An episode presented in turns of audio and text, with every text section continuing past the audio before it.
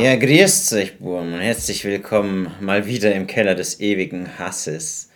Heute ist mal wieder der Vollkorn Jesus dabei und es geht um ein interessantes Thema, nämlich um Polyamorie, Polygamie und dass vor allem hier ein bestimmter Trend auch von der weiblichen Seite angestoßen wird und das wollen wir uns doch heute mal genauer zu Gemüte führen. Denn äh, da gibt es einen Artikel, den möchte ich jetzt mal ganz kurz euch und dem Vollkorn Jesus vorlesen. Mhm, wir werden hier ein Rap-Battle veranstalten, quasi. Ja. Weil wir sind ja da teilweise so ein bisschen anderer Meinung. Ja. Wir werden jetzt sehen, was hier rauskommt dabei. und zwar hier lesen wir in der Taz ein neues Familienbild, beziehungsweise eine kleine Revolution. Die Ampel will bis zu vier Eltern pro Kind erlauben. Endlich wird die Lebensrealität von Regenbogenfamilien rechtlich abgesichert. Und da sehen wir eben dann auch unterschiedliche Sexualstrategien der Geschlechter hierin. Bloß es wird ja nie wirklich so abgedeckt, wie es ja eigentlich sein sollte. Hier das Kindbild oder von den vier. Mehr als eine Mama und ein Papa, die Ampel will Regenbogenfamilien stärken. Und hier kommt dann auch der sehr interessante Teil. Es ist nicht weniger als eine kleine Revolution, auf die sich SPD, Grüne, FDP im Koalitionsvertrag verständigt haben. Und das ist wirklich Nebensache, diese ganze politische Geschichte oder die Partei, sondern was für uns hier primär interessant ist, ist, woher kommt die Motivation und wer strebt es vor allem an? Ja, wer hat da seinen Mehrwert?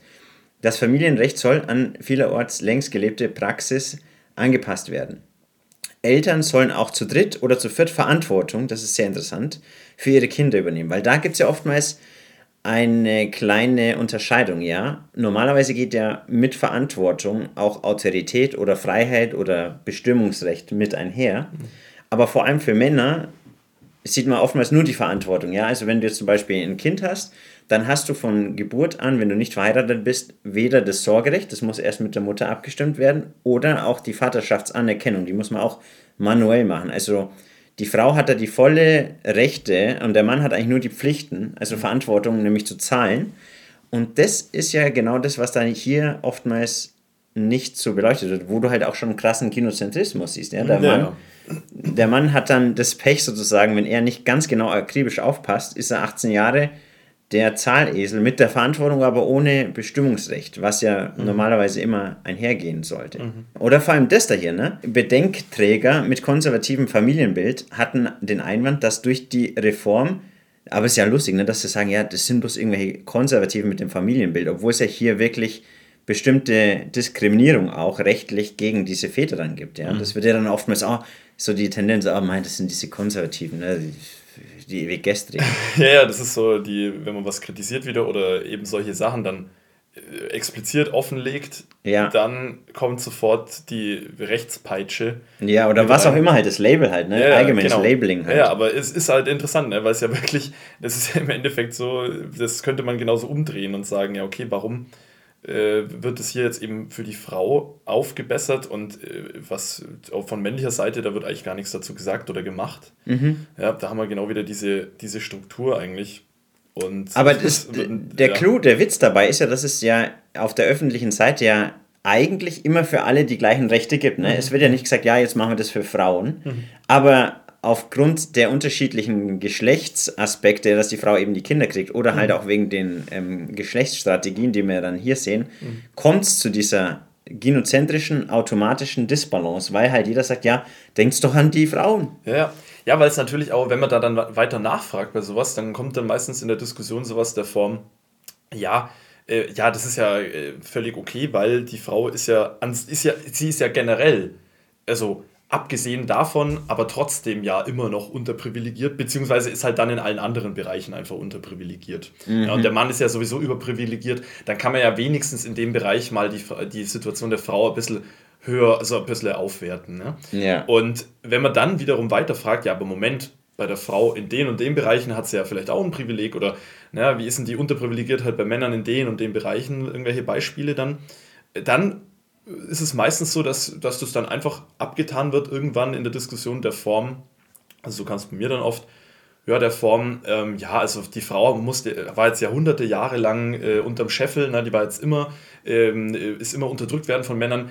Jetzt kann es ja auch mal andersrum sein, so nach dem Motto, yeah, das yeah, habe ich auch yeah. schon öfter gehört jetzt mittlerweile, dass das jetzt halt einfach geschichtlich, ja, so ist es jetzt halt, ne, so frisst das jetzt genauso wie es Frauen fressen mussten, wo ich sage, was ist denn das für äh, erwachsene Position, ne? zu sagen, okay, du hast mir jetzt mal Schaufel kaputt gemacht, dann mache ich dir jetzt zehn, dann, äh, zehn von deinen Schaufeln kaputt und das ist okay, weil du hast meine auch mal kaputt gemacht.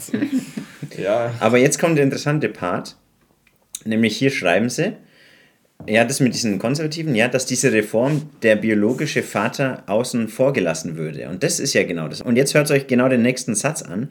Tatsächlich kann man als Samenspender bisher nur auf alle Rechte und Pflichten verzichten. Aber das ist ja so heftig, ne? Die sagen immer so, ja, die Männer, die objektifizieren mhm. Frauen und was schreiben sie hier? Das ist nur noch so der Samenspender, der hat ja gar kein, gar kein Ding. Und man kann ja nicht wirklich. Also die meinen auch wirklich tatsächlich jetzt ein Mensch, der jetzt da äh, Sex mit jemandem, äh, mit der Frau da hatte. Mhm. Und also es geht jetzt tatsächlich auch nicht um einen Samenspender per se, mhm. also, also wie man jetzt kennt, sondern das war jetzt auch die Bezeichnung für diesen Kerl, oder wie? Anscheinend schon, ja. Das ja, ist ja wirklich, also die meinen biologischen Vater, ja genau. Also, genau. Ja. Oder es bliebe die Ehepartnerin der leiblichen Mutter ausgeschlossen. Aber da finde ich halt auch schon, wie du das dann immer merkst, okay, ähm, da spricht man auch wieder von Rechte und Pflichten. Aber wo sind dann hier wirklich die Autoritätsaspekte oder die Bestimmungsdinger, ähm, die halt meistens dann die Männer selten oder seltener kriegen und wenn sie dann mhm. vor Gericht ziehen, ja, dann sind sie da meistens sicher dann auch diesen, diese krasse Verzerrung Richtung pro Frau. Mhm. Und ähm, was ich halt dann auch immer sehr interessant finde, ist ja dann wirklich, dass du die Narrative, wenn man da noch weiter schaut, ähm, zum Beispiel hier, ja, warum mehr Frauen offene Beziehungen jetzt vorschlagen, mhm. was ja eigentlich anfangs sehr konterintuitiv eigentlich auch ist, weil man ja immer davon ausgeht, ja, Männer sind ja die, die, die rumbungalen wollen. Ja, ja, die ganz viele durchwechselnde Partner haben. Aber da macht man halt oftmals dann auch den Fehler, dass man das eins zu eins auf die Frau dann projiziert oder auf Frauen per se, während das ja nur ziemlich oberflächlich den Anschein macht, ja, weil Frauen haben ja nicht diese ganzen Präferenzen, unendlichen Zugriff auf unendliche Frauen oder hier unendlichen Zugriff auf unendliche Mann, Mannsbilder sozusagen, weil die Männer, die haben ja sehr wenig Elternaufwand, aber die Frau hat viel Elternaufwand von zehn Monate. Trotzdem streben sie lustigerweise oder komischerweise jetzt immer mehr auch offene Beziehungen an. Man muss natürlich auch insofern schon relativieren, beziehungsweise schon sagen, ja, man hat natürlich auch äh, schon viele Mädels, die auf, also die da schon auch so unterwegs sind. Ne? Also die, die sich da, da schon auch das ein oder andere gönnen, sage ich jetzt mal. Mhm. Aber halt hier wieder ganz klarer Unterschied äh, 80-20 eben. Ja, also, aber das wird ja nicht beleuchtet, weißt ja. du? Das ist genau das, auf was ich hinaus will. Ja, also es, geht ja, es geht bei der Frau halt viel stärker darum, mit wem eigentlich. Beim Mann, ja, zum kleinen Teil mit wem, aber vor allem viel. Mhm. Und bei der Frau geht es dann um viel in einem ganz bestimmten Bereich, genau. Ja. Und das mögen ja dann global, mit Tinder mittlerweile fast schon global, kann man sagen, sind es gar nicht so wenig. aber trotzdem in der Relation natürlich sehr wenige. Und das ist ja dann auch ein sehr interessanter Ding, oder Punkt zumindest, den wir dann hier lesen und den wir auch genau jetzt nochmal analysieren wollen. Mhm. Denn hier sehen wir ja, vor einer Arbeitsreise vor einigen Jahren deutete Chloe ihrem Mann an, dass sie mit jemandem anderen Bunga haben möchte. Obwohl sie keine bestimmte Person im Sinn hatte, weiß für sie eine Weile eine Fantasie von ihr. Anstatt es abzulehnen, schlug ihr Mann vor, es zu tun. Das kam nicht zustande, aber das Paar begann Anfang des Jahres offiziell eine nicht monogame Beziehung. Und das ist ja dann genau das, was wir hier sehen. Warum, wenn man schaut, okay, warum wollen das die Frauen? Natürlich nicht, um dann einfach nur so Spaß zu haben, mhm. sondern um hier die duale Paarungsstrategie zu optimieren, mhm. nämlich Mr. Sexy, der er ja anscheinend dann nicht war, weil sonst würde es ja selten dann dazu kommen. Mhm um da hier die Beziehung zu öffnen, um externe Genqualität oder um es jetzt mal in der Sprache von den anderen, externe Samenspender zu mhm. finden.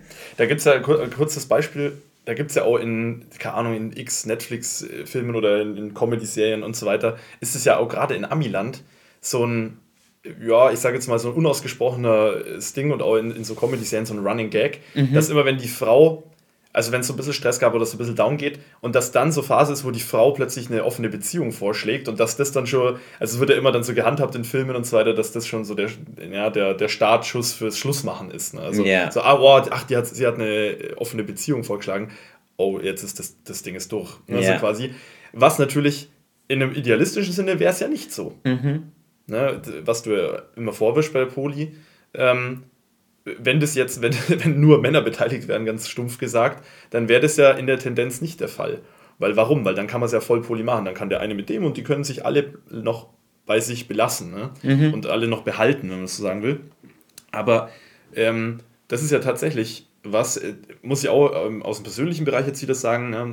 habe mit meiner Freundin so eine offene Polykiste eben und die hat tatsächlich auch ihrem, ihrem Ex-Freund vorgeschlagen, äh, auch so, ja, lass die Beziehung öffnen, sie hat da Bock drauf, etc.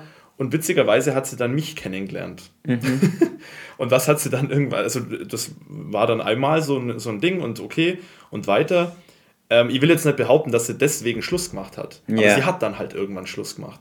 Das, sind natürlich, das ist natürlich beidseitig aus. Ne? Einerseits hat sie natürlich jetzt von außen wieder mehr Zuwachs na, dass sie sieht, okay, sie kann auch alleine, mhm. in Klammern alleine, in, alleine mit vielen sein. Yeah. So nach dem Motto, auch ohne ihren Hauptfreund, wenn man das so nennen will. Ähm, und ja, hat, und auf der anderen Seite natürlich auch irgendwelche Eigenschaften und so weiter, wo sie halt irgendwann gemeint hat, okay, das passt halt nicht mehr mit ihm. Das mag ja auch alles sein und das mag man auch idealistisch verstehen oder auch nicht oder Red Pill-mäßig. Aber im Endeffekt hat es trotzdem dann dazu geführt, ja, dass sie den Schluss gemacht hat und dann ist sie eben bei mir gelandet. Was halt ja genau diesem, also dieses, diesem Ding entspricht, wie du ja gerade gemeint hast. Ne? Ja. Weil sie, weil, weil sie dann eben auch Leute rauskattet aus diesem eigentlich ja ganz polyoffenen. Ja, ja, ja, Ding, genau. Ne? Und das ist genau mein Punkt. Also erstens, du hast da zwar Gleichberechtigung für beide Geschlechter auf dem Papier, ja.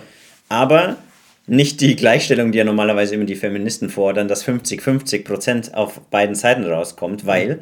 die Frau hat ja automatisch weitaus leichteren Zugriff in einer polyamorösen Beziehung als jetzt der Normie-Mann. Weißt du, mhm. ich meine? Mhm. Also, du hast dann hier eine Vorteilsabweichung ähm, für die Frau, mhm. weil sie ja dann, wenn sie jetzt sagt, ah, okay, jetzt habe ich mehr Lust wieder auf einen Mr. Sexy für die guten Gene, ähm, kommt der nochmal dazu und ah, der Beta-Versorger, der bleibt dann da. Und dann gibt es man muss es halt trotzdem so analysieren, wie im letzten Video gesagt, ähm, eine Diskrepanz in der Ressourceninvestierung meistens auf der Seite des Mannes, weil er dann nicht auch jetzt, wie eines meiner ersten Videos, da hat man das ja sehr gut gesehen, markiere ich auch nochmal hier, gerne hier oben. Da wurde eine halt ähm, der Beta-Versorger war, mit dem hat sie zusammengelebt, weißt, und dann hat sie aber noch einen in der Poly-Beziehung hergezogen und der kam dann immer nach dem Kalenderstich sozusagen, im wahrsten Sinne des Wortes. Gerade, dass ihm der andere nicht noch irgendwie, ja, der hat ihm ja schon eine Kürbissuppe gemacht, er hätte ihm gleich noch fast schon die ähm, Präservative angezogen, um es mal so zu sagen. Und der ist dann derjenige, der dann viel zu viel investiert, weißt du, ich meine. Er kocht für sie, statistisch gesehen macht er mehr emotionale Arbeit, nämlich emotionales Tampon. Und das ist ja lustigerweise auch das, was die Feministen immer sagen, ja, die emotionale Arbeit mit den Kindern wird ja nicht äh, ähm, vergütet. Und hier die emotionale Arbeit wird für ihn dann nicht vergütet. Ähm, ja, die schulden aber dem keinen Sex. Ja, aber er schuldet ihr auch gar keine nicht sexuelle Aufmerksamkeit. Weißt du? Aber ja, das wird dann. Generell die Ressourcen. Weißt du, ich meine. Ja, generell die ganzen Ressourcen, die du aus Cat, das wird ja da auffällig unter Teppich kehrt, die ganzen ja. Ressourcen und Aufwand und alles Mögliche, was Kerle in diese Partnerwahl also reinstecken. Ja. Dann sagen sie, ja, Frauen haben so einen hohen emotionalen Ballast. Äh, zu tragen in Beziehungen, weil die halt einiges, also da will ich auch gar nicht so viel dagegen sagen, dass Frauen viel zu tragen haben dann in einer Beziehung. Mhm. Das mag schon sein, jetzt mag man dann auch wieder darüber streiten, was der Kerl alles zu tragen hat, auch in der Beziehung. Das muss man eben auch noch bedenken. Aber dann der, der, der, der noch, also in meinen Augen fast noch interessantere Punkt ist das, was vor der Beziehung was der Mann. Natürlich bringt es der einzelnen Frau nicht viel. Yeah. Aber wenn ich, also wenn ich jetzt irgendwie, keine Ahnung, wenn ein Kerl irgendwie 100 Mädels anquatscht und mit denen irgendwie, was weiß ich, und das sind dann von mir aus nur dann 20 dabei, mit denen er daten kann. Und von denen, also da wird dann Zeit reingesteckt ohne Ende, da wird sich wochenweise da getroffen, da wird das gemacht, da ist das da wird Herzbluten, alles Mögliche und Kohle und sonst was alles reingeschossen. Und zum Schluss ist dann da eine Frau, die dann sagt, ja, geil. Und dann kann man sich als Kerl denken, wow, nice, mhm. schön, oh, das ist ja voll nett, ja. dass mir jetzt eine mag. Und ähm, Äh, ja, und dann sagt die, ja, also du musst halt hier für auch alles Mögliche jetzt reinbuttern, wo ich sage, ja, wann soll ich das alles jetzt noch weitermachen? Also, ja, der Mehraufwand wird dann wiederum nicht gesehen, aber ja, sorry. Und das ist dann aber, wo ich auch die Unterscheidung machen würde zwischen der männlichen Polygamie oder halt, was man im Red Pill-Bereich eben Offene vorzufinden Hypergamie. hat, ja, die, ähm, nee, beziehungsweise das Rotationssystem, weißt du, dass man also eben sagt, mhm. vor allem, es gibt ja zwei Gründe für Männer, das Rotationssystem zu bedienen. Erstens, weil Männer die idealistischen Romantiker sind und gerade von 18 bis 25 so, oh mein, die ist so toll. Ähm, und dann halt mit einer Frau gleich in die Beziehung gehen. Und zwar meistens, weil sie halt auch hier wieder den Mangel haben, ja, besser die als gar keine. Mhm. Und dann sagen sie, okay, mit der gehe ich jetzt zusammen. Und zweitens, weil sie ja dann da auch diese idealistischen Luftschlösser bauen. Das siehst du ja selber mal, wenn du in die Vergangenheit schaust. Mhm. Man sagt immer, die Frauen sind da so süß und empathisch, währenddessen eigentlich nach der Trennung wer heute statistisch gesehen dem Partner mehr hinterher? Es sind ja eigentlich oftmals die Männer, auch wenn ja. sie es nicht sagen, weißt du, ich meine. Und die mhm. Frau, die ist ja eigentlich diejenige, die durch ihr Verhalten kommuniziert, es ist rein geschäftlich, Giovanni. Ja. Weißt du, ich meine, also als Spaß, ja, ja, ja. wie halt öfters gesagt.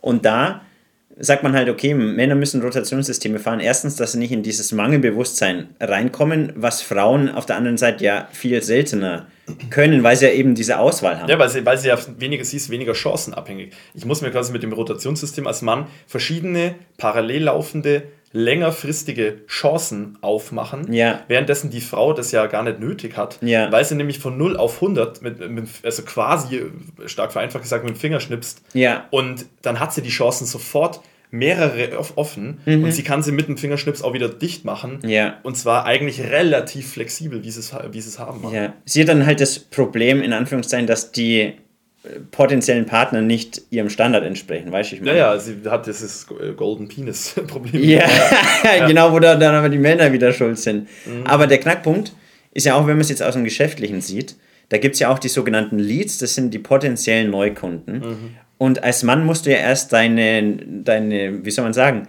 dein Lead-Magnet bauen mhm. oder beziehungsweise du musst ja erstmal potenzielle Partner ran schaffen, währenddessen die Frau halt das durch die quasi Existenz macht. Mhm. Weißt du, ich meine? Ja, ja. Und da musst du erstmal schauen, okay, um es jetzt auch weiter dann in den Funnel, ja, einige von euch kennen das Ding, dass man eben sie runterfunnelt, dass es dann letztendlich zum Spaß kommt.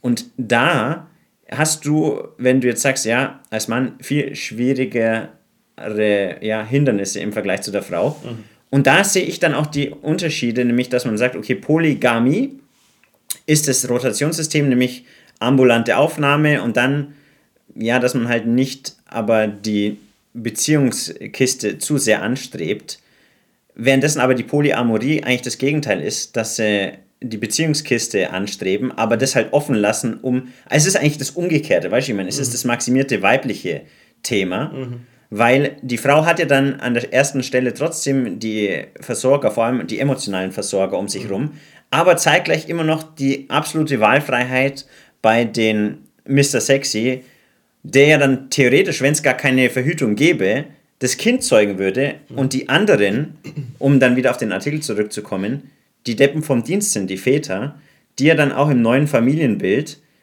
dann perfekt positioniert sind, jetzt äh, um es nicht verschwörerisch zu klingen lassen, unbewusst, weil sie halt einfach so selektieren, weißt du, ich meine sie hat dann zum Beispiel ein Familienbild, das dann so ausschaut. Warte mal, wo haben wir es denn?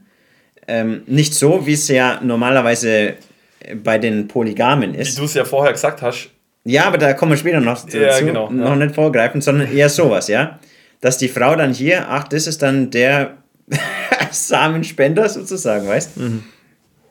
Und der andere Typ hier ist dann der Beta-Versorger. Mhm. Und das siehst du ja dann auch, je nachdem, wo sie dann teilweise auch im Zyklus ist, dass das dann präferiert wird. Mhm. Ah ja, okay, kurz vor Eisprung kommt dann der Mr. Sexy ran und dann wieder der Beta-Versorger. Und das kann ja aus weiblicher Sicht unendlich skaliert werden. Mhm. Und das ist dann für mich die Polyamorie, wo aber dann, wenn du es runterbrichst, wer investiert, wer kriegt was raus, um es jetzt mal so ähm, wirtschaftlich zu betrachten, mhm. ist er hier der Gewinner aus der männlichen Sicht weil er ja, oder zumindest die Männer, die so sind, ja, die Alphas. Er hat keinen Stress dann. Genau, er kann dann wieder gehen und, ja. und er ist dann der Depp sozusagen, der sich dann um die emotionale Problematiken, ums Zuhören und all diese Dinge kümmert oder dann halt auch mit ihr ausgeht oder sie dann auch einlädt, mhm. aber jetzt äh, runtergebrochen einen massiv schlechten Deal bekommt. Und deswegen mhm. schieße ich ja auch gegen dieses Modell der Polyamorie mhm.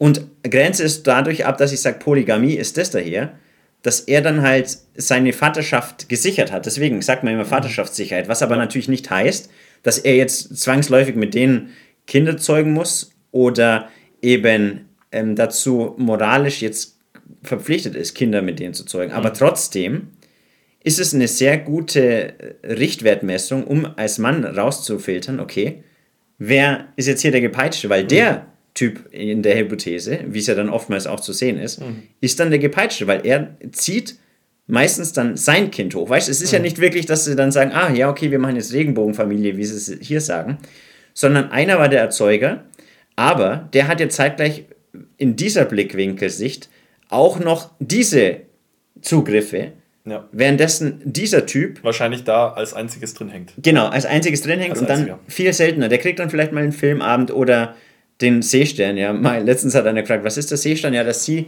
einfach nur so dran liegt und wartet, bis fertig. Und bei dem macht sie. Patrick macht, ja. Bei dem ist sie intrinsisch ähm, angesprungen mhm. und macht die Rückwärtshaltung im Vergleich. Das mhm. ist ja dann auch wieder Diskrepanzen.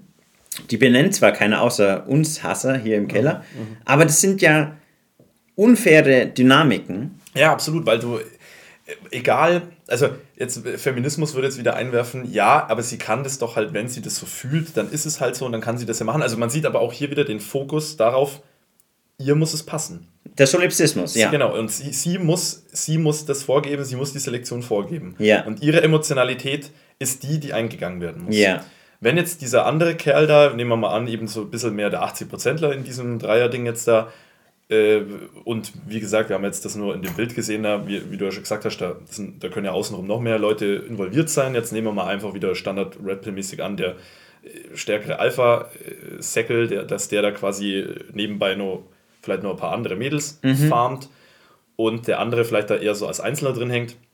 Ja, du hast aber, also das Ding ist, ähm, also erstens mal genau was ist mit dessen Bedürfnissen, was ist mit dessen Wünschen und Emotionen und so weiter. Ne? Das ist dann halt so ein bisschen, ja, aber sie will es halt nicht. Mhm. Also das sieht man auch schon in der Gesellschaft. Das, ich habe mich auch mal gefragt, warum wird in der Gesellschaft eigentlich eine Ablehnung stärker bevorzugt, also und zwar, also auf das, also warum wird der Ablehner mhm. eigentlich immer stärker bevorzugt als der, als der Seeker? Würde yeah. ich jetzt mal sagen. Also als yeah. derjenige, der es gerne aber hätte. Yeah. Auch, auch was so Schluss machen und solche Kisten anbelangt. Ne? Ich habe dann früher auch mal gesagt, wenn Mädels mit mir Schluss gemacht haben, ja, wer ist jetzt derjenige, dem, der, der das, das vom anderen wirklich akzeptieren muss. Ja. ja. Muss jetzt derjenige, der es irgendwie nicht mehr will, muss das akzeptiert werden oder muss das akzeptiert werden, derjenige, der es aber nur will? Mhm. Und da habe ich auch so schon das Gefühl, dass da schon auch nicht nur, ne, natürlich ist das schon auch, vielleicht ist es ein bisschen auch eine rationale Frage, weil was macht, das bringt ja dann auch nichts mehr, wenn es der andere nicht will, klar.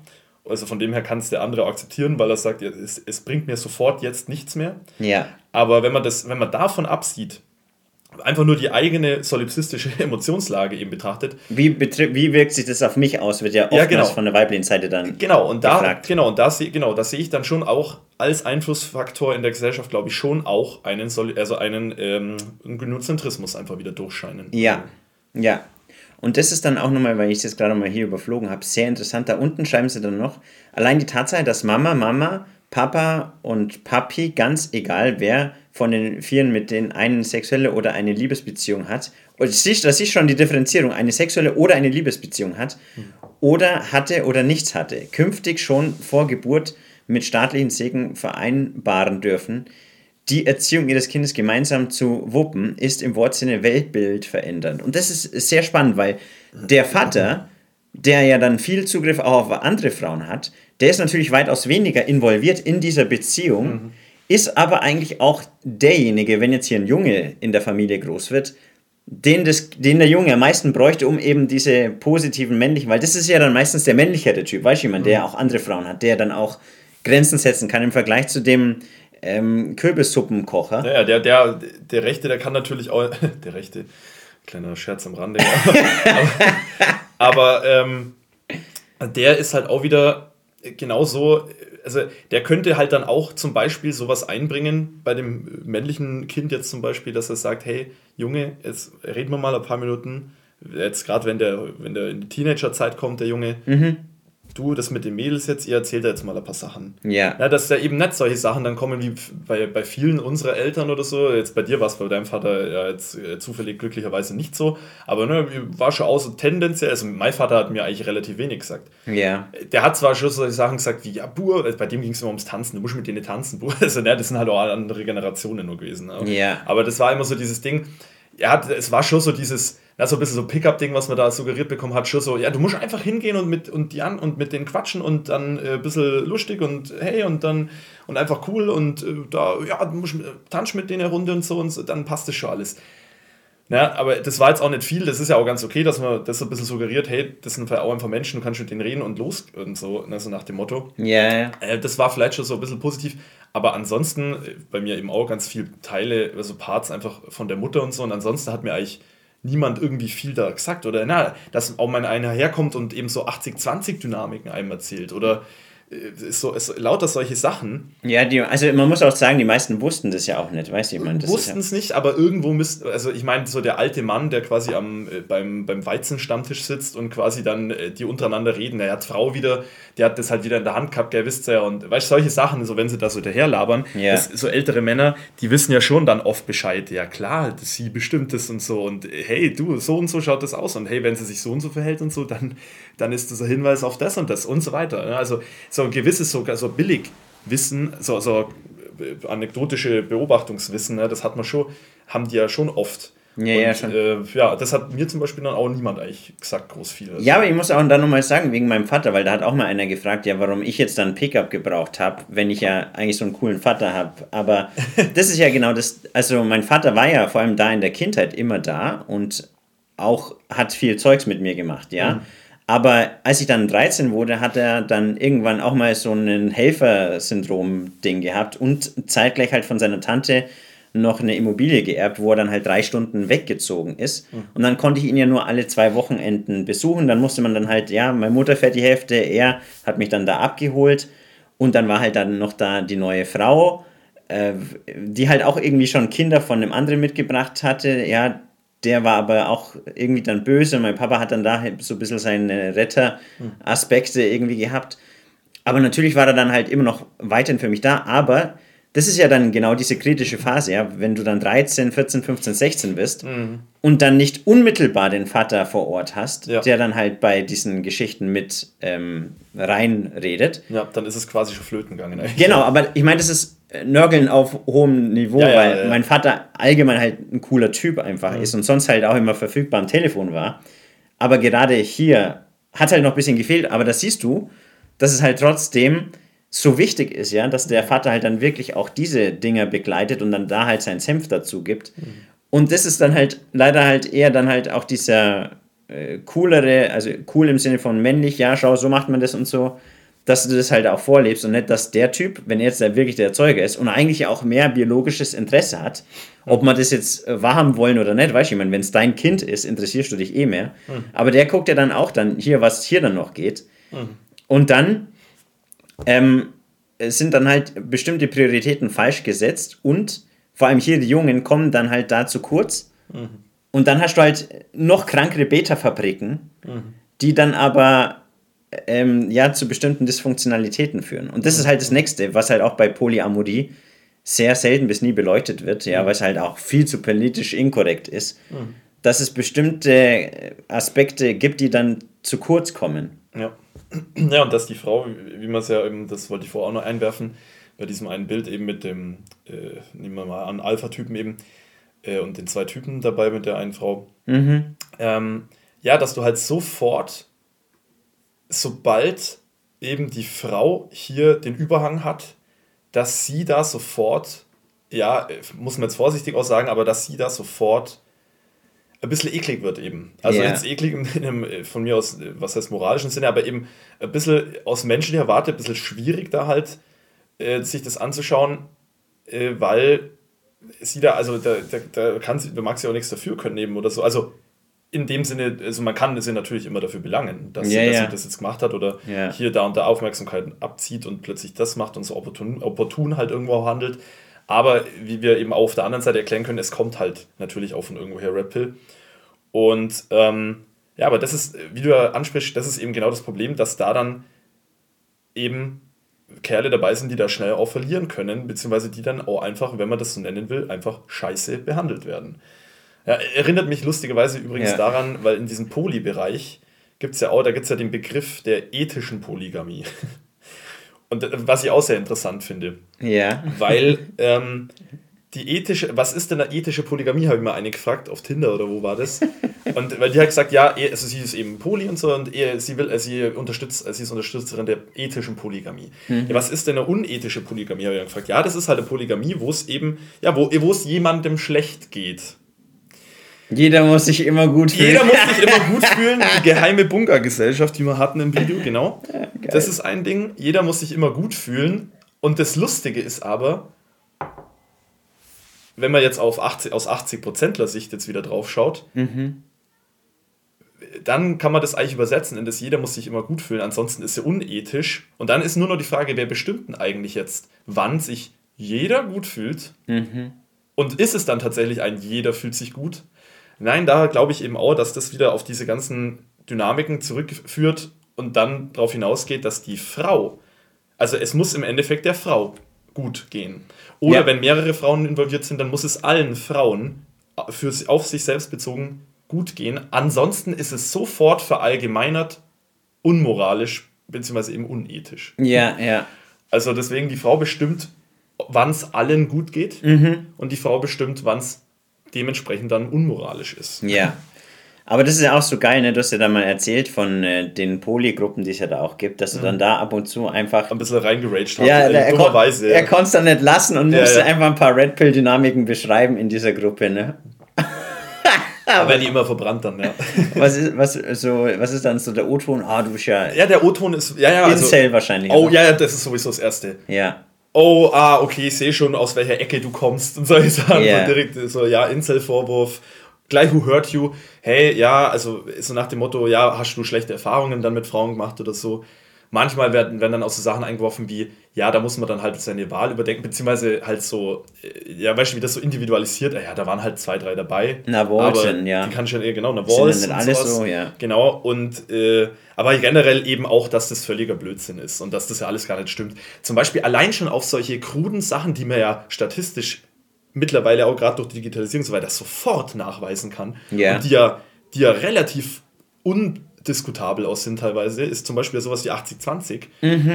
Da wird dann, da werden dann so Sachen eingewascht, dann wird dann auch absichtlich verdummt, äh, würde ich fast sagen, nämlich im Sinne von, ähm, dann wird behauptet zu 80-20, ja, was, ich da, was du da äh, behauptest für einen Schmarrn, weil äh, das stimmt doch gar nicht. Es gibt ja genau gleich viele Männer wie Frauen auf der Erde, so, so quasi so ungefähr. Wo ich sage, ja, da geht es ja nicht um die Anzahl der Individuen, sondern ums Selektionsverhältnis. Halt. Ja, das habe ich ja letztens, das ist ja auch so geil, ne? wie sie es dann wegrationalisieren und sagen sie ja, die Red Pill behauptet das. Ja. Ja, so geil. Ich habe das auch mal in einem Buch gesehen, dass sie da behaupten, also äh, das war auch, war es bei politischer Männlichkeit oder so, bei irgendeinem großartigen Werk eben auch, äh, was, was da tatsächlich in der Unibib eben liegt, wo dann, glaube ich, wirklich so gesagt wird, ja, dass die auch behaupten, äh, diese, diese, diese Maskulinisten und so weiter, ne, aber das ist auch so geil, was heißt denn das überhaupt, Maskulinist? Ja, die meinen damit natürlich so praktisch Red Pill, dass man irgendwie eben Männlichkeit hochhält oder was auch immer. Ja, aber wo es nicht um Männlichkeit und Weiblichkeit per se geht, sondern wo es halt um der Frage eines, wie kann ich überhaupt irgendwie gut leben geht. Ja, aber davon abgesehen, ähm, ist halt äh, dann ja, dass die Maskulinisten behaupten würden, dass es unterschiedlich viele Männer und Frauen gibt. So. Das, aber das stimmt sogar, ne? Mit 105 Ja, also- Männern auf 100 Dingen. Aber das ist ja wirklich, die, die verstehen, die wollen diese Original. Selektion nicht Ja, wahrhaben. genau, genau. Die, ja, genau. die glauben einfach, das ist so, ähm, das wird dann immer so gesagt und dann wird es in so einem, wird es halt einfach so dargestellt, ja, dass die Leute. betrachtet, die, Ja. die Situation. Wird, die, die, die behaupten dann immer, ja, es ist eine Frau, die sieht einen Mann und findet den toll und dann ist da ein Mann, die findet, der sieht auch die Frau und findet sie toll Ja. und dann kommen die zusammen oder dann machen die irgendwas miteinander oder haben halt nur auf One-Night-Stand oder was auch immer. Ja. Und dass das jede Situation ist genauso isoliert für alle Menschen, Männer wie Frauen, immer so, es ist ein Eins zu eins. Ja, ja, ja. Aber dann, aber was sie eben dann nicht tun und was sie ja dann völlig verneinen, ist diese Meta-Ansicht dieser Mhm. eins zu einsen isolierten Sachen. Ja. Und dann sieht man eben schnell, oh, da war oft der immer gleiche Kerl involviert, wo die Frau gesagt hat, oh, den finde ich toll. Ja, ja, und dann steht daneben eine, ich finde den auch toll. Ja. Und dann, und, äh, und da drüben stehen fünf Kerle, Es subsumiert sich halt. die sind halt eher so, äh, nee, also, hä, hat, ach, der hat da Sexualität, das bietet mir ja an. Creep. So, ja, genau, genau. Creep. Was steht denn hier, hier eigentlich rum? Da hinten ist doch heißer. Ja, Aber es ist so geil, ne? Und das ist halt aber auch, was ich mir dann denke, nur um da nochmal kurz reinzubuttern, habe ich auch schon zwei Anfragen von Mainstream-Richtungen bekommen. Ja, ich äußere mich ja schon seit Jahren als äh, Männerrechtler oder Maskulist oder irgendwie sowas und dann denke ich mir so, ja, da wird, da weiß ich ja schon, in welche Richtung das geht, ja. Ah, Männerrecht, Maskulist ist ja auch politische Männlichkeit, oh, ist ja, ist ja ganz weit rechts drüben. Aber da denke ich mir so, mich interessierten diese Gruppen, die sie da bekriegen, eigentlich selten paar Sachen sind interessant. Was ich halt interessant finde, primär sind diese Geschlechterdynamiken Ja. und vor allem diese, ja, die Psychologie, die halt wirklich schon teilweise verhaltensbiologisch verankert ist und wie sich das halt immer und immer wieder auch dann zeigt. Und vor allem, ich, ich bin der Kartenzeichner, wenn man so möchte, ja. Das da ist hier und das da und das, das, ist da. der Punkt, genau. Ja. Damit überhaupt äh, ähm, etwaige Männerrechtler oder Idealisten oder eben Leute, die in dem Gender-Diskurs dann halt auch was sagen wollen und so weiter und Ja. auch ein bisschen Feminismus relativieren und reflektieren und so weiter. Dafür geben, Antifeministischer Hasser. ja, genau. Dafür geben wir ja quasi das Hand, also das theoretische Handwerkszeug dann. Das Ja, ist ja, der. Punkt dahinter, um mal hier wieder arrogant zu werden. Aber äh, ne, das ist ja der Punkt dahinter, dass wir eben sagen, ich brauche, ich kann keinen Gender War oder Gender Diskurs führen, Mhm. wenn äh, die, die theoretische Orientierung dahinter. Ansonsten stehen alle bloß dran wie auf dem Spielplatz und sagen, ja, der hat meine Schaufel kaputt gemacht, dann steht er an, ja, aber der hat mein Stofftier kaputt gemacht. Ne? Und so, und dann, ja, äh, warum und, und, und wer und wie und wann und was. Und Mhm. das muss man ja erstmal klären. Ne? Ansonsten tappt man ja in moralischer oder ne, in Gleichberechtigungsbemühen oder so weiter, das, die tappen ja völlig im Dunkeln, die Leute. Ne? Also, Ja, aber ich würde sagen, lesen wir noch mal ein bisschen diesen Artikel weiter, weil der ist wirklich sehr prickelnd. genau, und dann hat sie eben das dann mit dem Mann abgeklärt.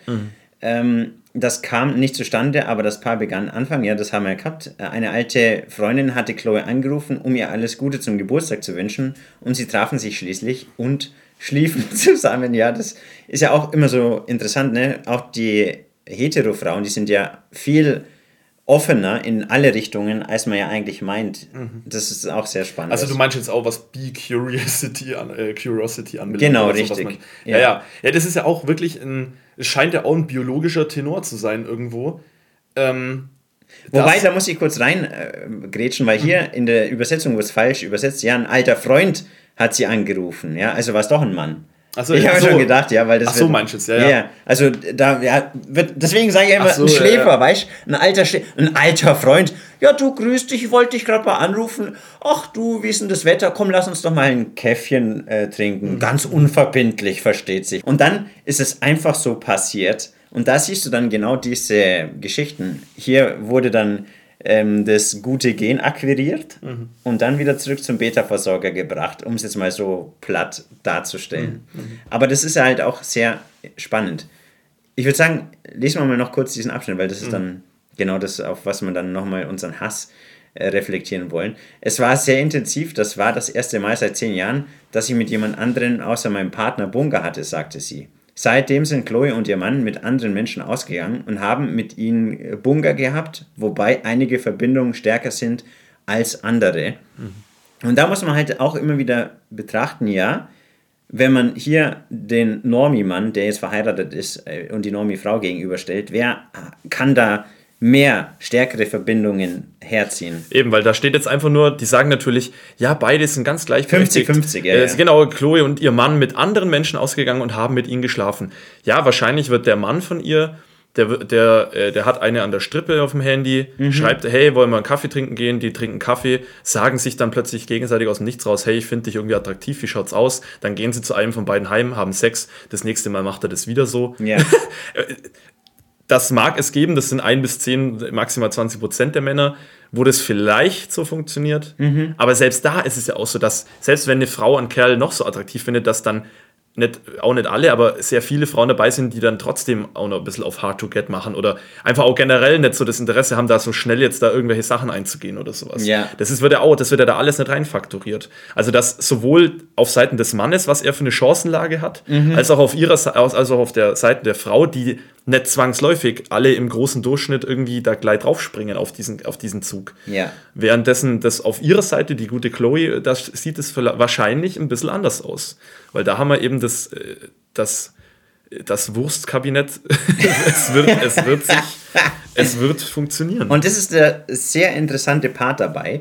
Die einzige Möglichkeit, wie Menschen traditionell daran denken, Gefühle für andere zu haben oder mit jemand anderen als ihr Hauptpartner zu schlafen, ist Verrat, sagte sie. Ja, das ist ja das.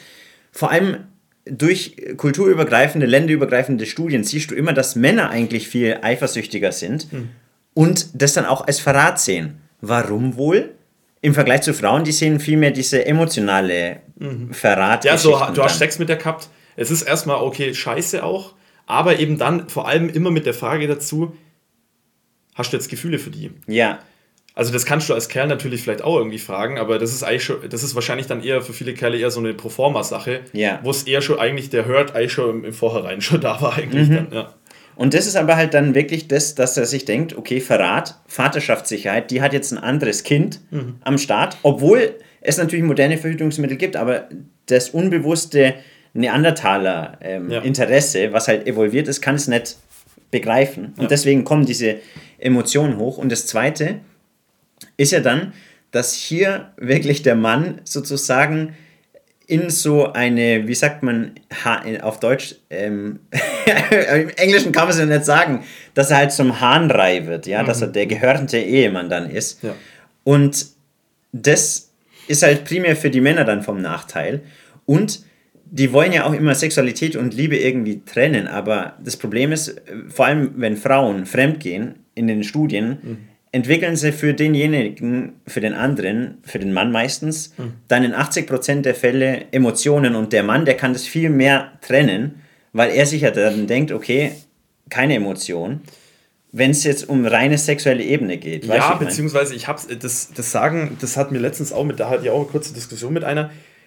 Ähm, ja und nein, also da, da bin ich auch noch nicht so ganz durch, wo ich, wo ich mich da jetzt positionieren soll, mit der Meinung. Ähm, einerseits können Männer das sicherlich wahrscheinlich besser tun äh, im Hirn, dieses, diese Trennung, aber auf der anderen Seite habe ich auch das Gefühl, dass für Männer ich glaube eher, es ist, äh, es ist weniger so, dass sie das besser trennen können oder dass sie das besser trennen müssen, weil da ist es nämlich jetzt der Punkt, ich habe nämlich schlichtweg das Gefühl, es ist bei Männern schlichtweg egal, ob sie es trennen oder nicht oder was sie jetzt mit so einer sexuellen Kontakt machen oder nicht oder wie, ob, ob da was weitergeht oder nicht, weil ähm, Männer eigentlich, das ist ja diese Polygamie-Hintergrund, weil Männer eigentlich dauerhaft Liebe, Emotionen und sonst was für jede Frau empfinden können, mit denen sie was haben, mit denen sie nicht was haben und so weiter und so fort. Äh, und gleichzeitig aber trotzdem auch äh, da schnackseln können überall, wie es halt nur geht. Weil es eigentlich, es ist eigentlich schlichtweg eben egal, ähm, weil, sie, weil sie die ganze Zeit eigentlich alles Mögliche lieben können. Also ich habe eben so das Gefühl, bei der Frau muss es eben ganz klar ähm, dann eben auch auf Fokus da sein. Das, Ja. der Liebe muss, äh, die Liebe muss mit einem stärkeren Fokus einhergehen. Und ich würde jetzt nicht behaupten, dass Männer das nicht auch wollen, ne, dass die dann auch sagen, du äh, Frau, du bist mir quasi jetzt zu wenig auf mich fokussiert. Das geht so nicht. Das, da fühle ich mich scheiße oder so. Aber äh, auf was ich raus will, ist, dass wenn Männer Sex mit jemandem haben, dann ist den Männern die, um, die Umstände drumherum auch in der Zukunft dann mehr egal. Also das heißt auf Deutsch gesagt, ähm, deswegen sagen ja Frauen auch oft, ich habe ich hab jetzt gar keinen Bock, mich mit dir zu treffen. Zum Beispiel, du bist jetzt in einer Poly-Beziehung, Volkon Jesus. Äh, ich treffe mich jetzt, also ich fand ich fand schon ganz nice und alles und so, aber ich treffe mich jetzt nicht oder nicht mehr mit dir, so nach dem Motto, weil ich habe, weil du bist ja da so Poly unterwegs oder irgendwas und ich habe halt dann keinen Bock als Frau, da wo rein zu geraten, dass ich mich dann dich verschieße oder irgendwas, so nach dem Motto. Ähm, und dann läuft es aber nicht auf eine fokussierte Beziehung heraus. Ja, Währenddessen das, glaube ich, Männern relativ, also von der Gefühlslage her, eher egal sein kann. Nehmen wir mal an, sie haben zum Beispiel eine feste Freundin und haben nebenher auch noch eine, die, die lieben die, das ist ja der Witz, die können, die können die behaupteterweise, das ist ja das, was Frauen auch immer sagen, da lügen Männer dann oft oder so. Mhm. Ja, das sagen Wort, ja, du liebst ja bloß deine Frau und kommst zu mir halt zum Schnackseln ein bisschen, weil es lustig ist, also als Pornoersatz oder was auch immer. Yeah. Ähm, aber ich glaube, dass das Männer schon eigentlich dann außer empfinden und außer empfinden können dauernd, mhm. für alles Mögliche und jeden irgendwie da Liebe zu empfinden, auch, auch wenn das sogar nicht der, der, die fokussierte Geschichte ist, der beiden. Ja, es gibt ja, ich habe letztens noch so altes Zeugs von Nikola angeschaut, da mhm. hat er das auch gesagt, dass der Mann vielmehr so, also der gibt halt einfach so eine Liebe mhm. und die Frau ist vielmehr diese Empfängerin, weil daher halt auch das kommt ja dieses alte aus der Red Pill, ja, eine Frau kann ich niemals lieben, in Klammern so sehr, wie du das gerne hättest, weißt du, mhm. ich meine, weil mhm. die Männer wollen immer diese, diese strahlende, unbedingte, ja. unbedingte Liebe, weil sie halt so sind, aber das kann es ja schon per se nicht geben, weil bevor eine Frau überhaupt einen Mann sieht auf einer Partnerschaftspotenzialebene, mhm. muss ja schon eine Bedingung erfüllt sein. Ja. Stichwort hypergama Standard, ja. damit es das überhaupt gibt. Und der Mann, der sieht dann viel häufiger so eine Frau und. Klar, mit Aussehen, aber das ist ja das, was ich auch schon öfter gesagt habe. Mhm. Aussehen ist ja bereits was Oberflächliches. Ja, Bedingtheit, das heißt, ja, ja, ja. Genau, das, genau. Das heißt, das ist eine kurze Bedingtheit, mhm. quasi beim, was der Mann von der Frau haben will. Ja. Es, ist, es sind auch Bedingungen dabei, aber es ist bloß so eine gewisse Art von Aussehen. Dann haben ja Männer außerdem auch noch viel weitere Range, na, wo Frauen dann immer negativ konnotiert sagen, ja, die nehmen ja alles, was nicht bei drei auf dem Baum ist, so quasi. Mhm. Was man natürlich jetzt positiv konnotieren kann, ne? in, in so einem Feminismus-Vogue-Sprache äh, würde, könnte man das jetzt umdrehen und sagen, ja, die sind halt einfach offen. Die verurteilen Frauen nicht sofort, nur weil sie nicht zu 100% die Porno-Queen sind. Ja, ja, ja, sondern Äh, ja, dann hat sie halt mal das und irgendwelche Mark, also die man als Standard, als Makel ansieht oder so, aber man kann das auch dann schön finden als Mann und mitnehmen. Und ähm, dann sind es eben sehr oberflächliche und kurzfristige Bedingungen, die man stellt, aber die Frau stellt ja was Verhalten und Status anbelangt, das sind ja solche Ketten an Bedingungen. Mhm. Und, und, halt auch Aussehen, die man auch oft gar nicht so gut in der Hand hat. Klar kann man auch sagen, okay, Aussehen, das hat man ja. bis zu einer gewissen Hinsicht oder man hat es nicht. Aber als Mann, und das ist ja das Schlimme, dass man es in der Hand hat. Das ist ja quasi, also einerseits ist das ganz cool, aber andererseits macht es das ja mords aufwendig und anstrengend und psychisch total zermürbend. Weil ich, weil ich müsste ja dann theoretisch als Mann, nehmen wir mal an, ich bin eben nicht so mit so einer psychologischen Konstitution geboren worden oder, oder aufgewachsen, erzogen worden, wie auch immer, entwickelt, ähm, dass ich jetzt diese ganzen Alpha-Traits habe, sondern ich muss halt immer dann ein bisschen darauf achten, wie ich mir jetzt gebe und so weiter, auch vor der Frau und so weiter. Wenn ich das jetzt das Match machen will, so nach dem Motto als Kerl, dann muss ich ja immer drauf schauen, was mache ich wie, wie sage ich es, äh, was bin ich was habe ich geschafft und so weiter. Ich muss ja diese ganze, ich muss das ja alles zahlen, so nach dem Motto. Ja, aber nur, du musst nur darauf achten, wenn du noch nicht wirklich diese, wenn du nicht das Glück hattest, ein Alpha Natural zu sein. Genau. In diesen ganzen Verhaltensspektren. Also circa 80% der Männer. Also das ist ja schon ein ordentlicher Batzen. Ja, schon. Und das heißt auf Deutsch gesagt, also das sind ja eben, also das ist ja, und, und trotzdem, auf was ich raus will, systematisch ist es wurscht, ob es dann eine Alpha oder Beta ist am Ende ist es so, dass die Frau systematisch eben genau das alles verlangt. Mhm. In einem, äh, so implizit im, im Stammhirn so quasi. Und dementsprechend ist es eine riesen Mordskette an Bedingungen, die da laufen mhm. von Seiten der Frau. Ja. Bei super geringerer Reichweite der Bedingungen, die der Mann da haben will. Ja. Ja. Aber das wird immer umgekehrt dargestellt. Ne? Das ist schon spannend, dass sie dann sagen, ja, die Männer haben diesen kranken Anspruch. Ja, ja, genau. Ja. ja. Was die Frau, ja, das sind ja dieses, was man dann auch als das, das ist ja das Lustige an diesem, wir verwenden ja den Begriff, ist mir auch aufgefallen, der, der toxischen Männlichkeit und toxischen Weiblichkeit relativ falsch. Wir, äh, wir, das ist ja auch das, was lustigerweise Feministen dann, aber das ist in meinen Augen auch ein Move, dass man das so definiert hat. Mhm. Toxische Weiblichkeit oder toxische Männlichkeit soll ja heißen, Ideale, die über Männer und Frauen jeweils herrschen, mhm. die von ihnen erwartet und verlangt werden. Yeah. Und dass das das Toxische ist. Also nicht, wenn jetzt ein Mann, also nicht das Verhalten selbst des Individuums, also wenn jetzt ein Mann sich verhält mhm. und man findet das irgendwie doof, wie der sich verhält, aus moralischen Gründen oder wie auch immer, und nicht idealistisch sich verhält, dann findet man, dann ist das toxische Männlichkeit, sondern toxische Männlichkeit ist andersrum. Was andere, die Gesellschaft, wer auch immer vom, äh, vom Mann erwartet, was es sein soll, das Man-Up und so, ne? dass das Man-Up toxische Männlichkeit ist.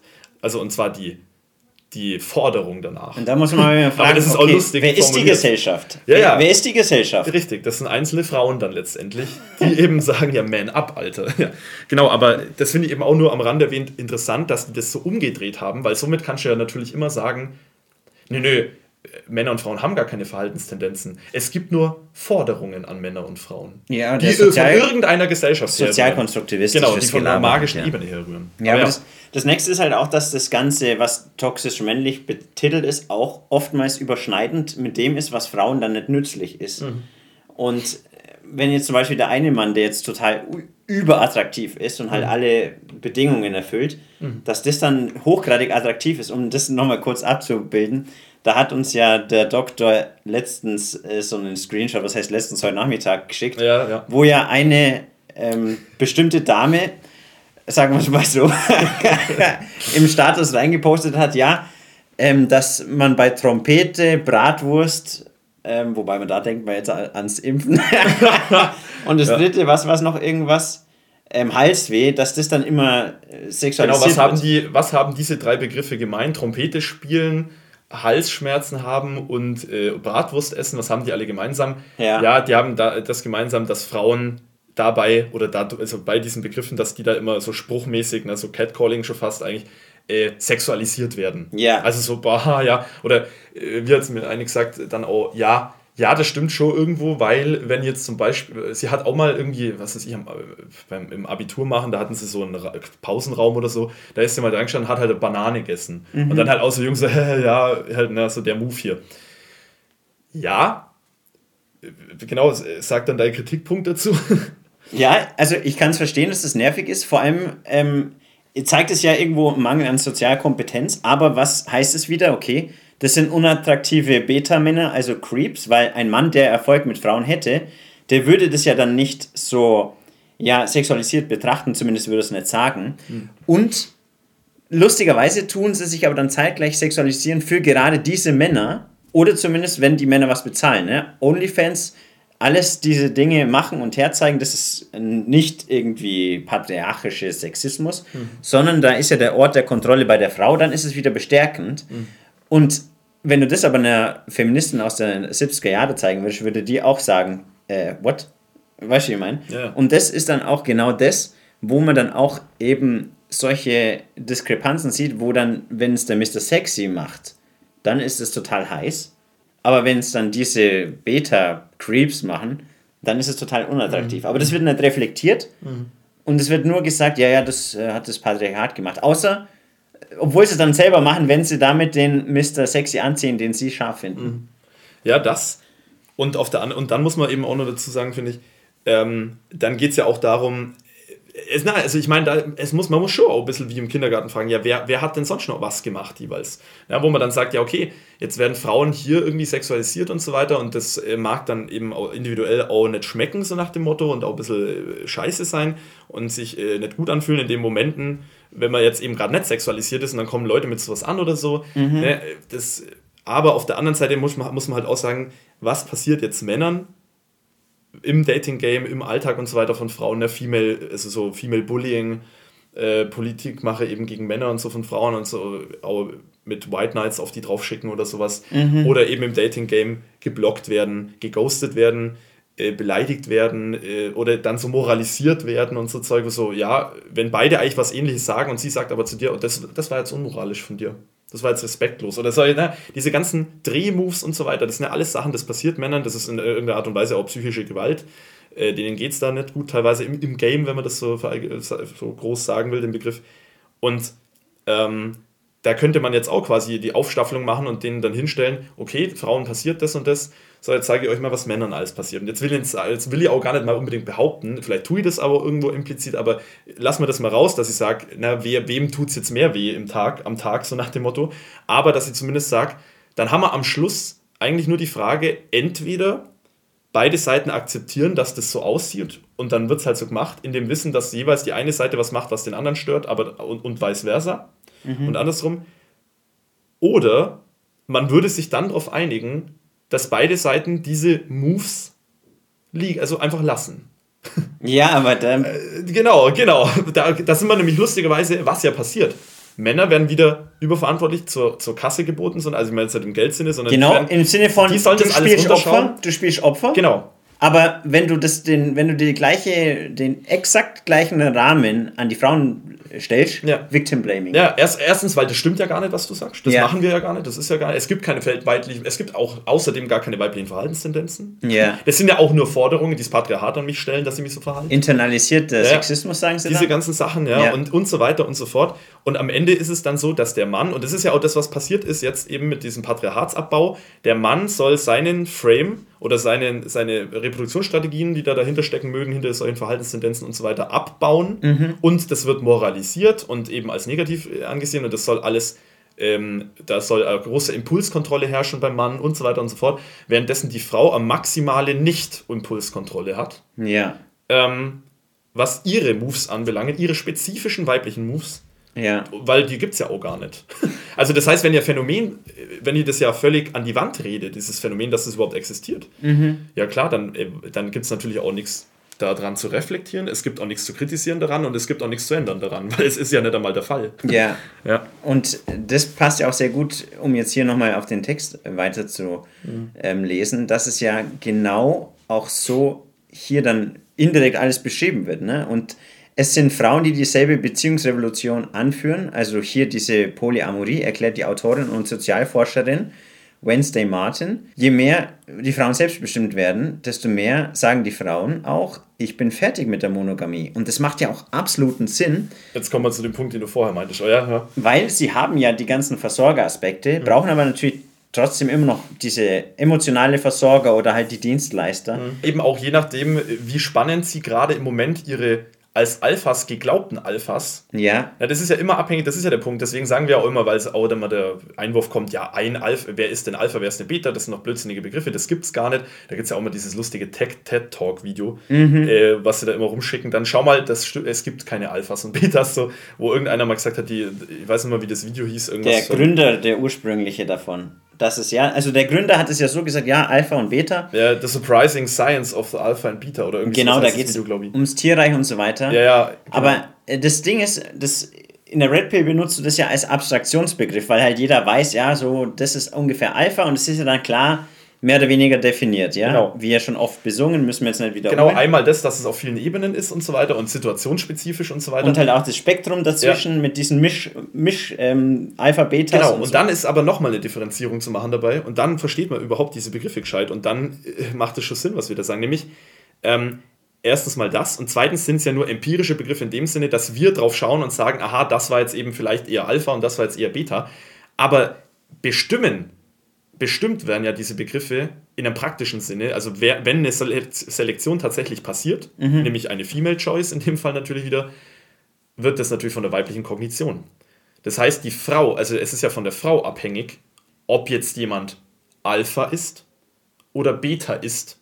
Weil sie das ja bestimmt durch ihre Sexualität, also da, wo sie ihre Sexualität hinschiebt, dann, das hört sich jetzt tautologisch an, erstmal so nach dem Motto, immer wenn eine Frau Sex mit einem Mann hat, dann ist es halt der Alpha gewesen. So, so einfach ist es ja auch nicht. Weil Betas haben ja auch ähm, Sex. Absolut, eben, das Genau. ist also der, der Belohnungsex, wenn man das so nennen will. Aber da geht es ja eher dann, also, aber trotzdem kann man schon sagen, dass zumindest eben ja die Kognition der Frau bestimmt, ob jetzt jemand Alpha und Beta ist, weil wir wissen, das ist ja das, was der Opportunismus ja auch meint. Während einer Beziehung ist es dann eben so, das haben wir auch schon öfter gequatscht, dass dann oft irgendwelche sekundäre Rationalisierungen am Ende, der, also sie beendet die Beziehung am Schluss und ähm, bringt dann irgendwelche Eigenschaften teilweise auch an, die sie als störend empfindet, die sie am Anfang aber als total super und heiß und toll an demjenigen fand. Und das ist ja eben das, was ich meine, eben, das heißt, dieses Alpha-Beta switcht ja auch und das ist ja vollendet von ihrer Kognition abhängig. Also auch von dem, was er rüberbringt. Es gibt aber auch eine objektive ähm, Alphaness, weil du siehst ja dann, Ja, ja. in der Masse wird es halt immer wieder die gleichen Geschichten, aber es gibt da natürlich bestimmte Spielraumaspekte. Ne? Ja, ja. Und das ist ja auch krass. Weil, äh, ganz kurz, weil es kann ja eben auch diese, was du als kognitive Verzerrung dann immer betitelisch passieren. Mhm. Na, ich sage ja dann immer ganz böse und ein bisschen lustig, zy- zynisch gemeint, dass äh, dann, Vo- da hat der Vogel, also es ist alles so wie immer und man hat seine Trades, wie man sie halt hat und sie hat einen gewählt, Mhm. vielleicht aus Alpha-Nest oder was auch immer in dem Moment, äh, Nischen-Alpha und sonst was. Aber dann ist es irgendwann während ein paar Monaten des Datings oder schon so ein bisschen beziehungsmäßig und so weiter, plötzlich furzt ein Vogel am Fenster. ja. Und aus welchen Gründen auch immer so ein bisschen Chaos-Theorie, ne? Irgendwo ist ein Flügelschlag eines Schmetterlings und dann geht irgendwo Hurricane, Hurricane los oder so, ne? Weil das halt das einfach das, das holistische Ganze einfach verändert hat von den Kausalfaktoren. Ja. Und dann hast du quasi auch da irgend, oder irgendwo leuchtet irgendwas rot auf oder so. Mhm. Und das lässt dich in dem Moment, warum auch immer, plötzlich in einem, in einem Dating-Sinne, in einem schlechten Licht erscheinen. Ja. Oder irgendwelche, unf also irgendwelche zufälligen Ereignisse appearen. Irgendwo kommt der Blitz runter oder was weiß ich oder was, oder keine Ahnung. Plötzlich wird der Typ kurz jammerig oder so. Na, so nach dem Motto. Und Ja. plötzlich, und dann ist die Kognition, und sofort greift die Kognition der Frau wieder. Ja. Aber das ist halt dann auch äh, genau dieser Punkt, ne? Dass du da halt sehr äh, diesen klassischen Hamster auch immer drin hast. Ja, ist er jetzt das oder das dann halt auch Sachen, die vorher toll waren, werden dann als negativ ähm, dargestellt und solche Dinge. Aber ich meine, was ich halt dann auch spannend finde, ist, dass man hier auch weiterliest, ja, von Frauen geführte Beziehungen werden sich halt auch ändern, weil dann da diese Sozialforscherin zitiert wird, dass Frauen eben auch jetzt polygam sind. Aber ne, Ja. das wird ja im Gleichheitswahn so dargestellt. Ja, die wollen genauso unendlichen Zugriff auf unendliche Männer, aber das Ja, stimmt vor ja, allem, nicht. Ich meine, das mag auch so sein, aber eben in einer anderen Hinsicht. Weil was Männer heißt in dem Fall, ist Mhm. ja für die Frau was anderes, als es jetzt bei Männern, sie wollen möglichst viele Frauen haben. Mhm. Da ist, das ist ja was ganz was anderes und das ist ja also von der Anzahl her mathematisch viel begrenzter bei der Frau eben, Ja. was sie will. Und was eben vor allem nicht, weil das ist ja das vor allem dann Interessante, was Ja. sie nicht will. Ja. die Männer, die sie wollen, ja, äh, trivial. Na, also das ist ja auch, denen geht es dann ja auch, also ne, diese Männer, die bekommen ja auch dann das volle Paket. Ja, Das da, über die reden wir ja. Also in dem Sinne müssen wir über die gar nicht reden. Mhm. Aber wir reden vor allem über die, die sie nicht ganz so arg will. Ja. Aber schon trotzdem die Aufmerksamkeit hätte und auch irgendwie die Feelings und so von dem und, so- und so weiter und auch Mhm. vice versa irgendwas für den haben. Aber es ist halt immer ein bisschen weniger vielleicht einfach. Und das beschreibt sie dann hier, wo man das sehr gut sehen. Ne? Und dann wird uns auch gesagt, dass für Männer es ganz natürlich ist, promiskuitiv zu sein, ihren Samen zu verbreiten und im Grunde genommen Bunga mit allen zu haben, was nicht fest äh, hier äh, oder was nicht auf, in drei auf den Bäumen ist. Ne? Und dann sagt sie aber ja, nächster äh, Satz hier. Aber im letzten Jahrzehnt hat uns die Forschung eine neue Geschichte über die männliche und weibliche Sexualität erzählt. Es gibt mindestens sechs Längsschnittstudien, insgesamt 10.000 Erwachsene im Alter von 18 bis 70, die durchweg gezeigt haben, dass Frauen in einer langjährigen, ausschließlichen Beziehung, also exklusiv monogam, ab dem ersten Jahr oder ab dem ersten bis zum vierten Jahr keinen Bunga mehr haben wollen. Aber was wird dann gezeigt? Was ne? wäre jetzt Männer oder Frauen? Frauen. Frauen, ja. Hm. Aber da wird dann so dargestellt, ah ja, die wollen dann bloß keinen äh, Spaß mehr, weil sie ja genau aus den gleichen Gründen promiskuitiv sind. Mhm. Der Grund dafür, gibt es auch eine Studie, die haben sie aber leider nicht mit eingebaut, Mhm. ist, dass sie ab ein bis vier Jahren von dem Mann, mit dem sie halt zuerst diesen Spaß hatten, dann diese nicht sexuelle Aufmerksamkeit gratis bekommen, die Ressourcen und so weiter. Und dass eine, der, eine ganz natürliche Betaisierung der Beziehung. richtig. In der Bezie Beziehung. und der Mann macht es auch mit, weil er dann wieder glaubt, oh, das ist so Regenbogen und toll und so weiter. ja, weil er es ja auch, er fühlt es halt. Richtig. so, ja. Aber das würde eben weitaus seltener passieren, wenn der Mann sich nicht auch betaisieren lassen würde. Weißt du, wie man, der Mann ist ja da mit der Verantwortliche, er lässt sich ja, Ja, ja. betaisieren. Ja. Aber wenn er dann hier eben immer diese emotionalen Achterbahn, die Volatilität und so weiter an den Tag legt, Hm. siehst du ja sowas nicht. Und zwar, die sagen so, ja, ja, na, das ist bloß so, weil die Frau promiskuitiv ist. Aber eine Frau würde in der großen Masse niemals einen Mann wie Leonardo DiCaprio, der hat, der Potenzial auf Neue hat, der jeden Tag von anderen Frauen angesprochen wird, um eine offene Beziehung fragen, weil der eben spannend ist, weil der eben genau dieser Typ von Mann ist, was man ja immer sagt, ja, der Mann, von dem andere wie der sein wollen oder den andere Frauen halt haben wollen. Da würde es dann nicht zu so einem Abfall kommen. Deswegen sagt man auch in der Red Pill immer, dass man die Frauen immer ein bisschen so im Dunkeln lässt, damit sie immer, ah ja, hat er jetzt eventuell möglichen Zugriff. Mystery Method, ja. Genau. genau. Weil da hat einer zum Beispiel auch mal gefragt, ja, oh, wie kann das sein, Frauen wollen doch immer andere Männer mit, mit ähm, Female Mate Choice Copying, also dass eben viele andere Frauen den wollen. Aber wenn der Mann dann die Frau betrügt, dann macht die Frau Schluss oder bleibt nicht bei dem. Und das ist genau das, was ich meine. Ne? Die Frau möchte mit diesem Mann zusammen sein, der den potenziellen Zugriff auf andere hat, aber diesen Zugriff nicht auslebt. Richtig, ja, weil sonst ist ja der Fokus auf sie weg.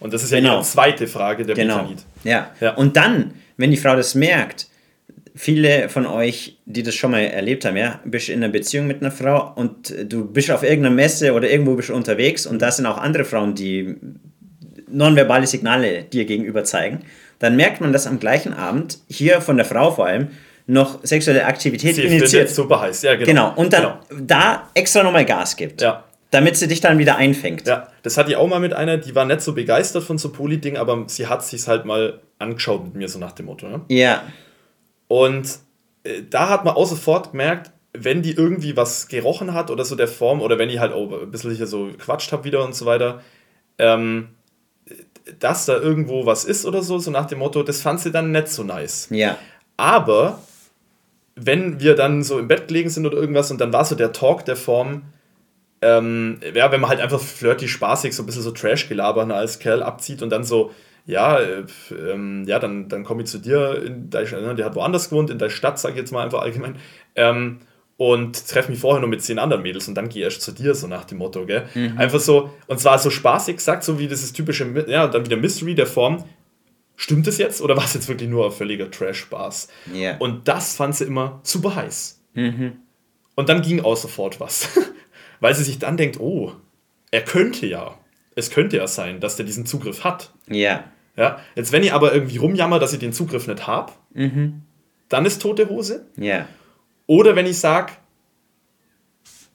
zack, gemacht oder sowas, tote Hose, also ne, dann wird es wieder ein bisschen problematisch, wobei das geht noch.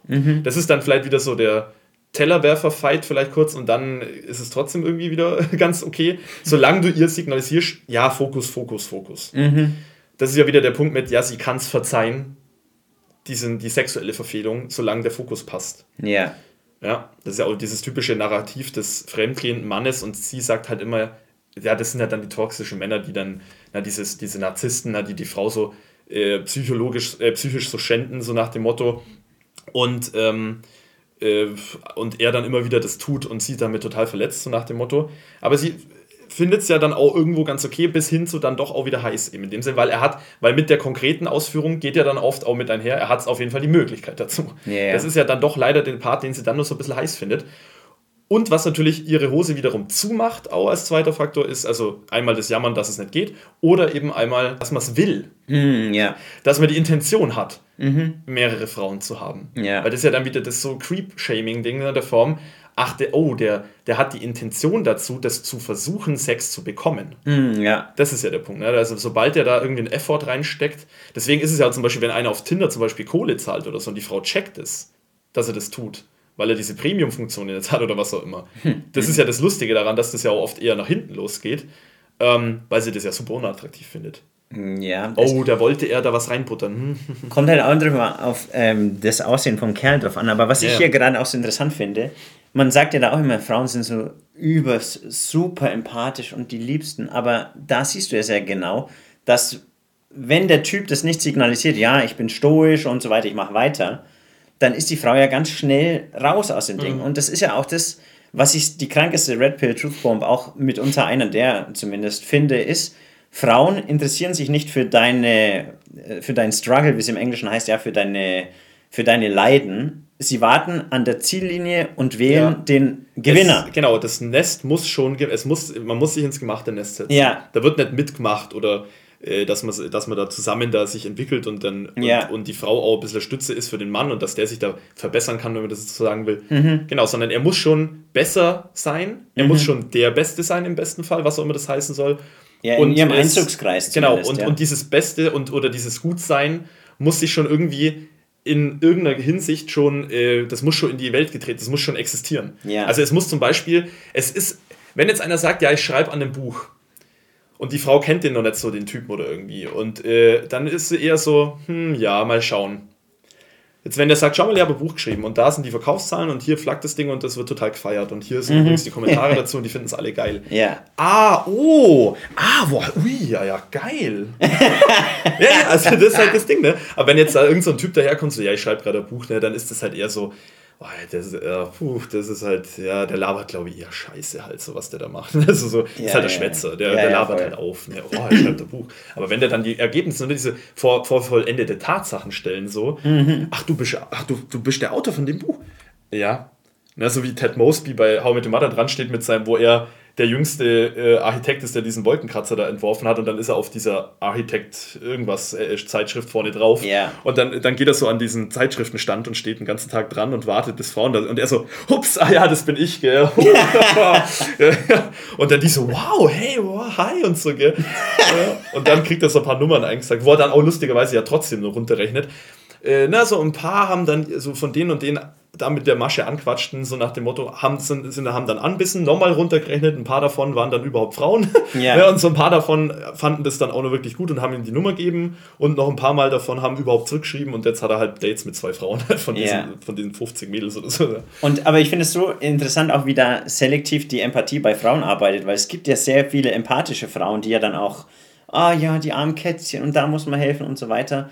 Aber diese Empathie stirbt Diese Mutterbedürfnisse. Ja. diese Empathie stirbt mit einem Schlag, wenn äh, verlangt wird, diese Empathie mit einem Liebespartner genauso zu erwarten, wie sie jetzt es gegen die Kätzchen und Co. Weil da ist sie schon einfach, okay, Paläolithikum, äh, sie könnte schwanger sein, Frau ist gefährdet, der Typ muss stoisch Verteidiger sein Ja. können. Und wenn das nicht eintrifft, zumindest in der statistischen Betrachtung, siehst du, wie dann langsam, oh, Ja, ja. Deswegen ist es ja auch so, äh, wenn jetzt, nehmen wir mal an, einer ist ein bisschen so, so ein bisschen Depri und sagt jetzt irgendwie so, du, du hast mein Leben gerettet. Aber wenn man das der Frau so sagt, so, ja, du, dass du in mein Leben getreten bist, das hat total mein Leben gerettet, so nach dem Motto. Ja. Oder sowas halt. Ja. Ähm, findet sie richtig scheiße. ja, also das ist ja auch dann, das wird dann natürlich auch so rationalisiert der Form, ja, also das so eine Bürde will ich aber für nicht tragen und so sowas. Währenddessen jetzt, wenn aber, wenn aber die Frau das zum Kerl sagt, so, ja, also so nach dem Motto, ja, äh, du, ich hab bloß nur, ich hab nur Motivation, weil du in meinem Leben bist. Ist doch ganz nice. Also, weißt du, Mhm. da, da sagt dann der Kerl so die Points ein, so mehr oder weniger. Und bei der Frau ist es eigentlich ein Mordsriesen, äh, also ein Minuskonto, wenn sie sich sowas anhören muss. Ja, aber das ist halt dann auch sowas, was man ähm, letztendlich dann überall sieht. Ja, wenn, wenn das wird ja dann schon, was du sagst, nur der, den Ist-Zustand beschreiben. Das wird ja, ah, die, jammer nicht. Ja, ja. Sei ja mal.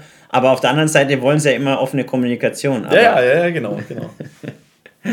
ähm, ich würde sagen, gucken wir mal, was hier noch abgeht, weil da ist ja dann das, was sie hier noch sagt. Ja, aber Männer, die in diesen langfristigen, exklusiven Beziehungen sind, also Monogamie, sind glücklich, neun oder zwölf Jahre lang Bunga mit ihren, Le mit ihren langjährigen Partnern zu haben, ohne von Langeweile zu berichten. Finde ich übrigens, weiß ich aber auch gar nicht. Oh, stimmt, aber das kann schon sein, dass das vielleicht der Das Durchschnittsmann sind ja auch diese ist. Umfragen, weißt du? Ja. Da wird ja oftmals dann soziale Erwartungen und das ist Eben, ja das, der Mann muss das ja, das ist ja das nächste Witzige. Die Mann, äh, von der Frau wird ja mittlerweile im, im Empowerment erwartet, dass sie sagt, boah, ich hätte schon gern, ich würde schon gern rumschauen. Mhm. Yeah, you go, girl. Und der Kerl, der wenn sagt, ja, ich würde schon gern rumschauen, boah, Sexist, Frauenhasser, Objektivierer, äh, Schwein. Ja. Also, also von dem her, klar, man muss jetzt auch wieder fragen, ob die das wirklich so sagen, die Kerle, ob das wirklich stimmt. ja, Ich will aber auch einräumen, dass das schon auch tatsächlich ein gewisser Durchschnitt, auch zum Beispiel in meinem Freundeskreis ist, dass die Kerle sagen, dann plötzlich, vorher waren sie schon immer so, ja, Pornos und das und Frauen und boah, alle heiß finden und so. Und dann ist aber so, dann haben sie Freundin, ja, das reicht mir eigentlich oder so. Und manchmal habe ich das Gefühl, es, ist, es, geht denen echt so, dann, dass es ihnen eigentlich wurscht ist. So nach dem Motto, irgendwo habe ich, also bei vielen das Gefühl, ne? Ähm, ja, Ja, ich meine, du, du bist ja dann auch entspannt, weißt du, ich meine, weil du hast ja dann so dein, deine Paarungsquelle, um es mal so zu sagen. Ja, das sagt auch ein Kumpel von mir, er ist so froh, dass er seine Freundin hat, weil wenn er sich eben das anschaut, dieses Ödland da draußen und wie beschissen Männer da eben teilweise mittlerweile behandelt werden, äh, Tendenz steigend, Ja, äh, durch äh, Digitalisierung und eben auch dieses äh, feministische Mindset und so weiter und so fort, äh, dass man da ja nur noch verlieren kann als Kerl. Na, und dann sind sie quasi wie Mücktau mit einer Freundin halt. ja, also quasi auf die Monogamie gezwungen. Eigentlich schon fast so, äh, ja, so, so, so, so das Ding eigentlich, ja. aber da kommt der spannende Satz nämlich, und äh, also diese Forscherin sagt, es liegt nicht daran, dass Frauen weniger Bunga haben wollen, sie brauchen Abwechslung, Neuheit und Abenteuer, sonst langweilen sie sich. Und das ist genau dem Gleichwa Gleichheitswahn zu schulden, weil hier wird die männliche Sexualstrategie auf die Frau projiziert, währenddessen die Frau hier ja nur diese Abwechslung will, weil sie merkt, okay, der Typ ist nicht mehr dieser Typ, in den sie sich ursprünglich verliebt hat. Weißt du, ich meine, wo sie durch den Typen diese Abenteuer, diese Abwechslung, diese emotionale Achterbahnfahrt erlebt. Weil die Frau möchte ja immer, auch wenn sie es immer leugnet, diese Antiroutine, dass nicht immer alles gleich ist, dass, er, dass sie genau das, was ich vorhin gesagt habe, Oh, der wird von anderen Frauen gewollt. Oh, das ist ja so spannend. Ja, es Und- muss immer was los sein, Ja. damit sie ja auch immer wieder sein Verhalten äh, beobachten kann. Ja. Wie mit wem macht er wie was und Ja. so weiter und so fort, dass sie das immer wieder abprüfen kann. Passt es? äh, Ja, passt es noch? Das ist ja das, was Die uns- das hypergame passt nicht Neurose mehr. halt, ja? Ja, genau. Ist die, die ist immer online, genau. Deswegen, das ist ja auch das, wenn dann bei Mädels, wenn die dann auch verhaltenstechnisch, nennen sie es mal vorsichtigerweise, ein bisschen auffälliger sind, Mhm. dass da, und das sind ja auch dann oft die Frauen, wo das dann auch schon richtig reingeht in so ein Drama machen. Mhm. Also wo irgendwie, oder auch so entweder Drama daheim machen oder so, äh, aus dem Nichts raus, um zu schauen, wie reagiert er drauf und so weiter, wie geht er damit um. Oder auch, äh, das geht ja auch anders dann, diese, diese Shit-Testings der Form, ich mache einen anderen Kerl ein bisschen heiß beim Das ist doch schon so oft, hat man das doch gesehen beim Feiern. Ja. Wenn irgendein Mädel herkommt und so, hey, und man sieht, die hat einen Freund, die steht, der steht sogar hinter ihr. Ja. Der schaut mir gerade in die Augen. Und, ja. und sie kommt her und, äh, und, und bungert mich quasi irgendwie an oder so äh, im Club oder so ein Zeug, wo man, wo man sich dann denkt, also und wo man dann genau sowas ja auch beobachten kann, ne? dass das ja ein, ein also mordsbrutaler Shit-Test auf, auf Zornesebene ist. Ja. Und das ist auch noch diese, dieses Zitat da, wo es sagt, äh, was wir immer wieder sehen, ist, dass nur für Frauen langfristige Monogamie ein geringeres ähm, Verlangen vorhersagt. Nicht, weil sie den Bunker nicht mögen, sondern weil es für sie schwieriger ist, immer wieder Bunker mit derselben Person zu haben und darüber dann weiterhin interessiert zu sein. Und das sagt ja auch die Esther Perel, ne? Mating in Captivity, da siehst du ja ähnliche Dynamiken, aber es ist ja dann auch genau das, dass äh, Frauen, die sehen dich ja nicht immer als eine Person, die lassen dich ja als Person immer durch den hypergamen Filter laufen. Nur um jetzt hier ein Beispiel zu nennen, was mir heute zum Beispiel auch in einem Gespräch gekommen ist. Wenn es jetzt um Thema Sexualität geht und der Mann hat irgendwie Sorgen, hier nicht leisten zu können oder dass er zu schnell zum Ende kommt, dann wird es ja auch immer unterschiedlich von der Frau gewertet. Wenn der Typ unattraktiv ist oder wenn sie ihn jetzt, weshalb auch immer, wenn er unter dem Standard kommt, nicht mehr attraktiv findet, dann rationalisiert sie sich das so hin. Ja, oh, der hat ja viel zu kurz hier, äh, aber wenn sie ihn als sehr attraktiv wertet, dann deutet sie das um. Was, der ist so schnell fertig geworden, weil ich so attraktiv für ihn bin. Oh, weißt du, ich meine? Ja, ja, das ist ja auch dieses teil- teilweise dieser Vorwurf, der dann auch manchmal gemacht wird, wenn, wenn ich jetzt als Kerl zum Beispiel ein bisschen mehr selber machst, so nach dem Motto, und dann Ja. äh, bei- in der Kiste irgendwie ähm, ewig braucht, also quasi. Ja, dann, dann, dann da ist es dann oft so, dass sie da auch ein bisschen trau oder so ein bisschen sauer aussehen und so nach dem Motto, ja, äh, bin ich nicht sexy genug für dich, Ja. wenn, da, wenn das nicht geht. Und äh, ja, wieder hier, da kann man Toni wieder zitieren, wie es das machst als Mann, ist verkehrt. Auf der anderen Seite, äh, wenn es dann, wenn's dann schnell läuft, der dann, oh, das war jetzt aber zu schnell. Aber ja, stimmt, aber auch immer abhängig von dem, wie sie ihn gerade findet und sieht. Ja. Und da sagt sie nämlich noch, ja, dass eben dann auch, wenn Partner eben zu den Therapeuten kommen, sagen vor allem die Frauen, ich möchte einen Dritten in unsere Beziehung einführen. Und das ist halt leider Gottes genau wieder das da hier, ja. Ähm, Mr. Sexy, wo ist der? Weil der aktuelle nicht die Rahmenbedingungen, Konfrontationsfähigkeit, Muskularität, ähm, auch das Aussehen kommt ja auch mit hinzu, erfüllt, den sie jetzt gerne als Standard hätte. Natürlich auch durch Social Media noch hochgeblasen. Und dann kommen halt solche Dinge, weil aber dann das so dargestellt wird, ja, ja, das ist bloß äh, die ähm, Polygamie, die halt jeder Mensch hat. Ja, wir sind ja doch alle gleich, weißt du, ich meine, es gibt doch keine Unterschiede. Aber hier siehst du ja eine komplett andere Intention, die aber nicht offengelegt wird, weil das ja dann wieder eine bestimmte Folge haben könnte, dass man da sagt, oh, das ist aber hinterlistig, währenddessen das halt äh, evolutionspsychologisch adaptiv ist. Ja. Das zeigst, du- siehst du aber dann hier in diesem kulturellen Wandel, aber halt auch alles zusammengreifend mit dem neuen Familienbild, was angestrebt wird, Ja, ja. dass man da eben das Beste aus beiden Welten hat, wenn nicht der eine Mann das liefert. Und das finde ich richtig, richtig sehr, sehr spannend diesbezüglich.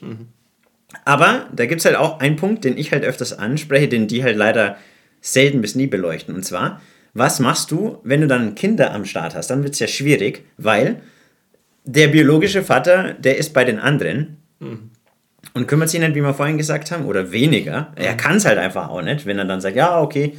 Wenn es halt meistens auch wieder so ein Vagabund ist, der halt tendenziell weniger die Väterlichkeit bevorzugt, sondern eher so rumschaut. Ja, wir haben wieder das typische Alpha-Seed-Beta-Need, was ich ja auch mal übersetzt habe in, na, du hast äh, Versorgerfähigkeit, also Fähigkeit auf Versorgung Ja, oder eben äh, das Wollen von, also eben die Bereitschaft zur Versorgung. ja, Und das ist ja eben, das ist ja himmelweiter Unterschied. Und das ist ja genau der, der, ja, der weibliche Opportunismus, den sie eben jeweils sucht. Und das finde ich dann krass, ne, dass sie dann halt auch bestimmt immer diese Kitas ähm, anstreben, dass mhm. sie dann sagen, ja, wir können ja, das ist ja auch immer krass, ja, da werden die Kinder schon fast wie so Haustiere behandelt, ja, mei, das Kind ist halt jetzt da, schieben wir es mal ab in die Kita, aber ja, hier... Ja.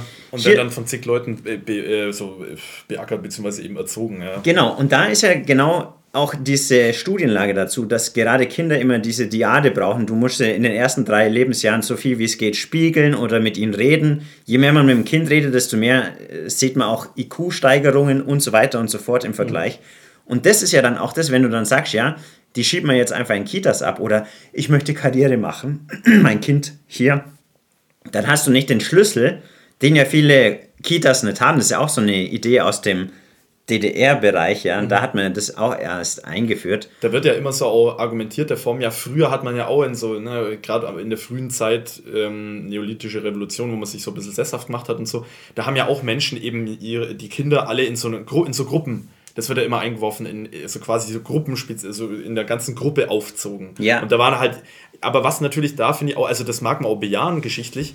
Der Punkt ist aber, was da ja anders ist, dass das ja eher wie so eine Art Kommune dann war in der aber jeder eben genau das, einen gewissen Part eben gespielt hat, um diese ganze Überlebenskiste und auch Aufzucht und so weiter eben ähm, äh, zu perfektionieren. Es ist aber zudem ja auch noch die sogenannte, im Englischen heißt es Kin Selection. Das sind ja dann oftmals Leute, die mit dir in irgendeiner Art und Weise verwandt sind wo du dann siehst, okay, um meinen Neffen kümmere ich mich, weil der ist ja auch irgendwo mein Fleisch und Blut. Mhm. Aber bei solchen ja, richtig, Geschichten. Haben, das haben sich ja Leute auch zusammengerottet aus dem Grund. Genau. ja. Bei solchen Geschichten hast du ja diese ultra krassen Sozialstaatssysteme, mhm. wo dann wieder indirekt wir Männer, weil wir am meisten statistisch auch einzahlen, die mhm. Betas sind, mhm. die ja dann hier dann für die Kitas wieder zahlen müssen, mhm. wo dann der Alpha sieht, das Kind des Alpha sieht sozusagen, dann teilweise auch abgeschoben wird. Mhm. Und das muss jetzt nicht böswillig immer aktiv sein, aber man sieht, der Betreuungsschlüssel ist viel zu groß, weil gerade hier die Kinder im frühkindlichen Alter viel zu wenig dann betreut sind. Und mhm. dann siehst du halt auch dadurch bestimmte Dysfunktionalitäten, wenn du nicht wirklich ja so erweiterte Familienbünde hast, wo jeder auch Mitinteresse hat, mhm. im Vergleich zu solchen Polygeschichten, weil der Mr. Sexy oder zumindest der Mr. Stabil, der hat ja dann nicht die unbewusste automatische Präferenz, mhm. mein Fleisch und Blut oder eben des dritten Fleisch und Blut, der aber auch wieder mit mir verwandt ist.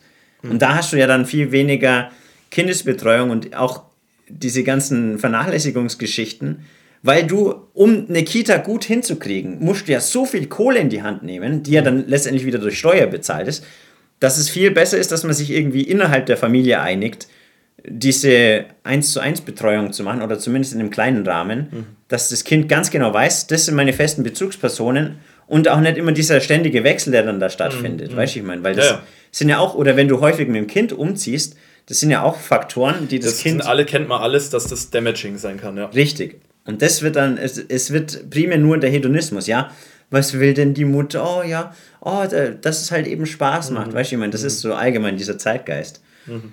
Aber was ich noch am aller, allergeisten finde, ist, viele meinen ja, dass es ja ein Bild kommen wird, ja, wenn die Polyamorie hier ausgerufen wird, in diesem Sinne, dass es dann so kommt. Aber ich wette mit euch, dass es so kommen wird, dass sehr, sehr viele Frauen, weil die Frauen wollen ja die oberen 20%ler und von ja. denen wollen sie eigentlich ja insgeheim auch die Beta-Need-Geschichten. Hm. Und gleichzeitig ja sind ja Kerle bei sowas auch in der Tendenz eher raus, mhm. äh, auch von mir aus wegen Eifersuchtskisten beim Mann, männliche Eifersucht. Also bei dieser anderen Sache ne, mit den äh, ähm, mit den zwei Männern. Ja. Aber halt auch ja in einem sexuellen Sinne. Mhm. Außer die Boys sind halt bi. Da muss ich eben auch sagen, da würde ich auch wieder Differenzierung einführen. Ich meine, wir reden ja selten bis hin zu gar nicht über Homosexualität und sonst oder eben äh, bi und so weiter und so fort. Bisexualität. Äh, natürlich auch, um, das, um die Komplexität nicht völlig zu sprengen, weil mhm. dann müssten wir ja, also das wäre halt einfach dann wirklich viel zu komplex nochmal alles.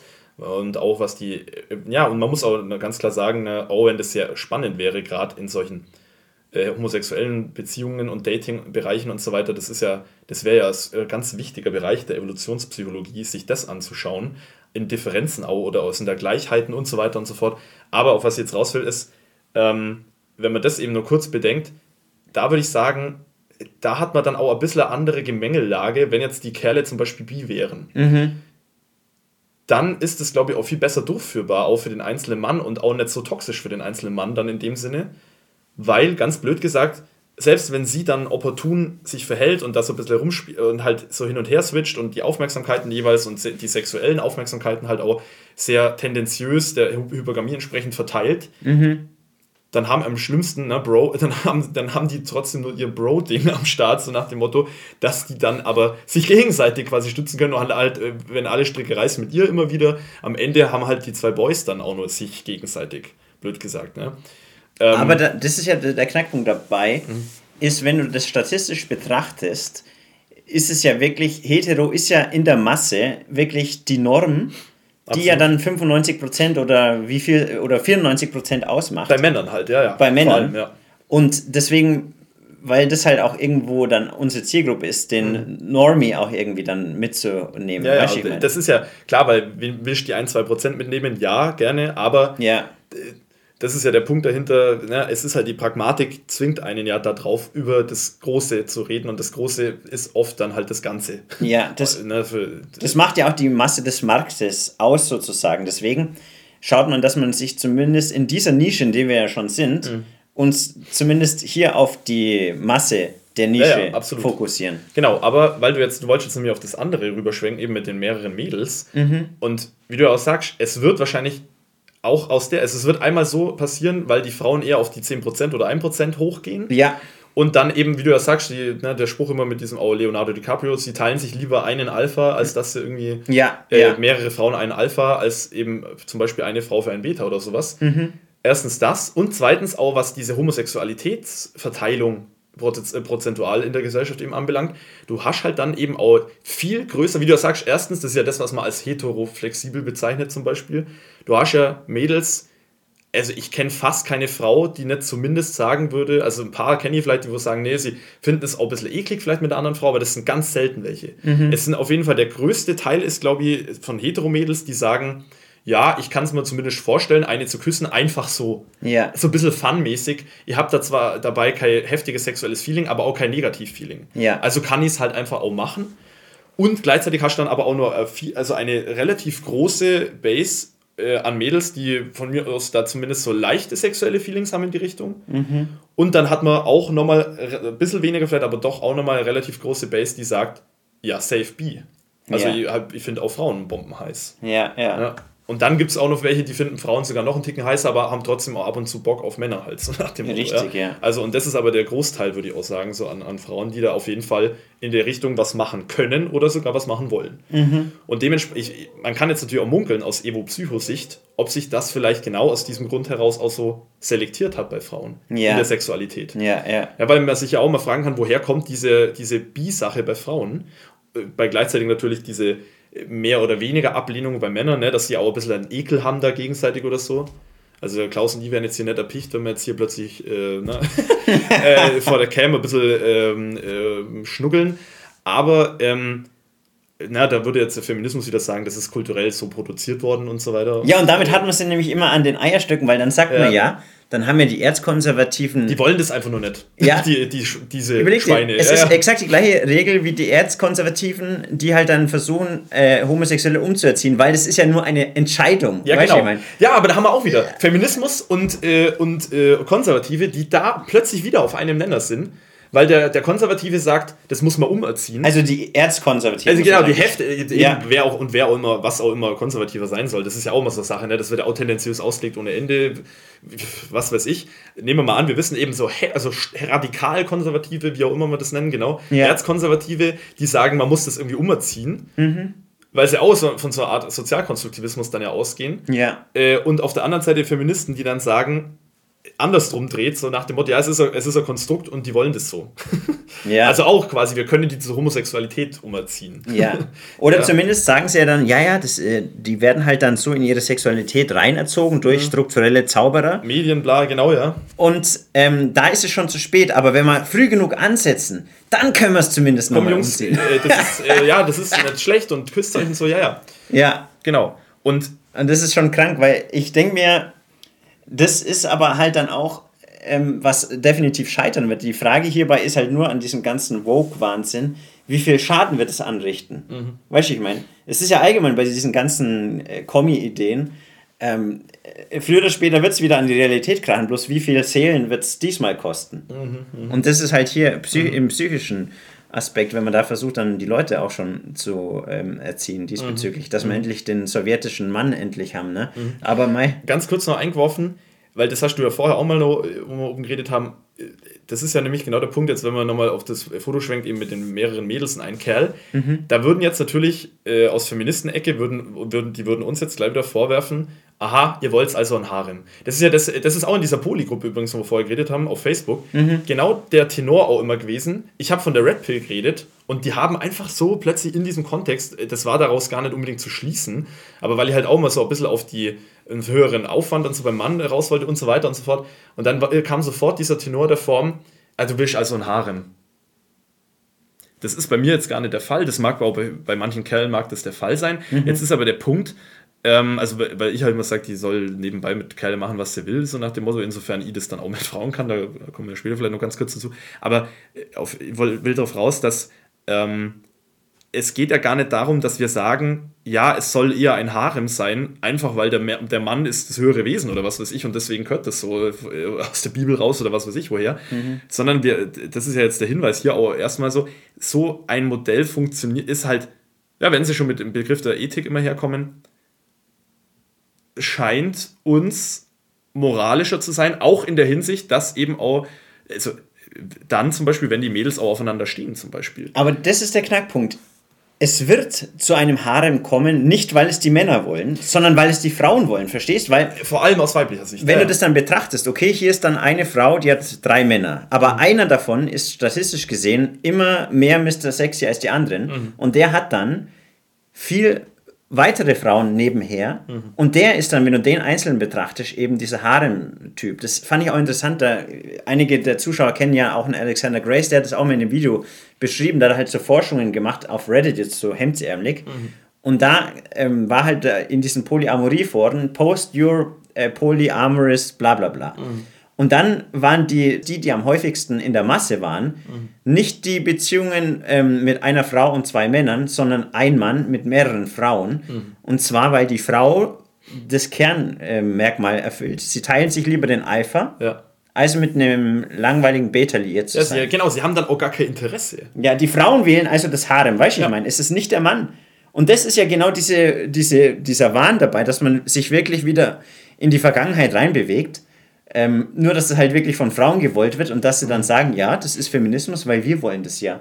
Mhm. Und, und, sobald eben dann doch andere Kerle mit involviert sind, also wo zum Beispiel ein, zwei Frauen, was ich, äh, und dann mit Männerüberhang, sagen wir es jetzt einfach mal so eine Kiste, so eine Gruppe, ja. dann ist es sofort hypergam und eben so äh, mit verschiedenen Arten an Aufmerksamkeiten jeweils aufgeteilt ja. in, in der hypergamen Logik. Genau. Ja. Und deswegen ist halt auch nochmal hier Richtung Ende der Appell, dass man das als Mann einfach nicht machen sollte. Also zumindest Polyamorie, wie ich das halt finde. Mhm. Weil der Durchschnittsmann hier einfach mit einem schlechteren Deal rausgeht, weil er dann sozusagen die Frau mit dem Mr. Sexy teilt und nur das kürzere Ende vom Stock kriegt. Weißt du, ich meine, das mhm. ist es eigentlich. Das müssen wir jetzt aber trotzdem noch mal kurz ein bisschen verlängern, leider. Weil jetzt, jetzt, jetzt kommen wir auf das Praktische eben. Und da sage ich eben, ja, also ich verstehe genau diesen Einwurf natürlich, vor allem, weil das natürlich in der Masse so passieren wird ja. und so funktioniert, weil die, Mechanist äh, die Mechanik da am, am, im Durchschnitt halt am meisten so der Fall sein wird. Mhm. Ähm, weil das ist ja auch nur bei mir das Glück gewesen, dass ich das jetzt so hinbekommen habe, weil das, äh, weil das Girl in dem Fall halt heftig äh, mal zur Abwechslung ganz böse Zunge natürlich jetzt, aber halt das alles äh, ein gutes Stück weit reflektieren kann. Ja. Und da auch für sich selber lebenspragmatisch so weit das implementieren kann, dass sie sagt, ja, sie, diese, diese Argumentation der Red Pill, die ist overwhelming und sie sieht das auch alles so bestätigt, äh, großteilig in der Gesellschaft und auch in ihrem Umkreis und für sich selbst auch und so weiter und so fort. Red weiter, ich steck schnell jo. Akku an. Ähm, Aber sie ist ja auch anders, weißt du, sie kann ja auch viel besser reflektieren als jetzt so die Normie-Frau. Ja, ja, genau. Kann man jetzt eben auch wieder diskutieren, ob das äh, an einem hormonellen Gleichgewicht oder Ungleichgewicht herkommen, herrühren mag, ne? äh, was Testosteron und so weiter anbelangt. Aber, aber wir haben da, also das ist ja wirklich, man braucht das, damit das ordentlich funktioniert, tatsächlich so eine Kiste. Wenn man da, wenn man da ein bisschen noch stärker, wenn man da nicht so eine flache, nenne ich es jetzt mal, Hypergamie hat, mhm. also die Hypergamie ist ausreichend, sage ich jetzt mal, als Hypergamie, ne? also man merkt es da schon, aber äh, das muss halt immer, die Frau muss dann dazu fähig sein, da kurz mal durchzuatmen. Die spürt das natürlich alles so, wie es dann äh, die Frau wahrscheinlich, also behauptet jetzt einfach eben dreisterweise, äh, und es wird auch so suggeriert eben von ihrer Seite, auch so versprachlicht, das spürt sie schon auch alles so, aber sie kann sich da halt kurz zurücklehnen kurz Luft holen und sagen, okay, ich schaue mir das jetzt nochmal an. Mhm. Und dann hat sie das wieder verändert und dann, äh, na, das ist ja, das ist, da musst du halt dann auch reflektiv umgehen damit als Frau. Yeah. Und nur dann kann sowas, glaube ich, auch ordentlich funktionieren. Und dann kann das auch funktionieren, wenn sie sich dann auch nebenbei mal einen Typen reinschnackelt oder so. Ähm, was aber auch weniger vorkommt, weil sie daran ja eben auch, auch hier bei meiner Sache weniger Interesse hat daran. Da wird dann bloß gesagt, bei ihr, sie ist jetzt halt bi, da ist dann für sie interessant, ja, die Mädels halt auch holen, weil sie aussieht, boah, das Game mit Mädels ist ja utopisch, ne? Da wird nicht zurückgeschrieben und das und das, ne? Also du kriegst ja auch nicht so leicht an Land. Ja. Yeah. Das ist ja auch das Interessante, wo sie auch gesagt boah, ich kann Männer so verstehen, das ist ja heftig. Das ist ja da, wo Frauen dann so ein bisschen das dann nachvollziehen können irgendwo. Und ähm, äh, ja, und da kann man das, glaube ich, nur so durchziehen mit einer Frau, wenn die das, wenn die ihre eigene Hypergamie irgendwie reflektieren kann. Sie kann sie ja bis zum gewissen Grad auch ausleben, das, ist, das sagt ja auch niemand was. Wie soll es auch sonst anders sein, mhm. behaupten wir ja auch. Aber sie muss es irgendwie reflektieren können.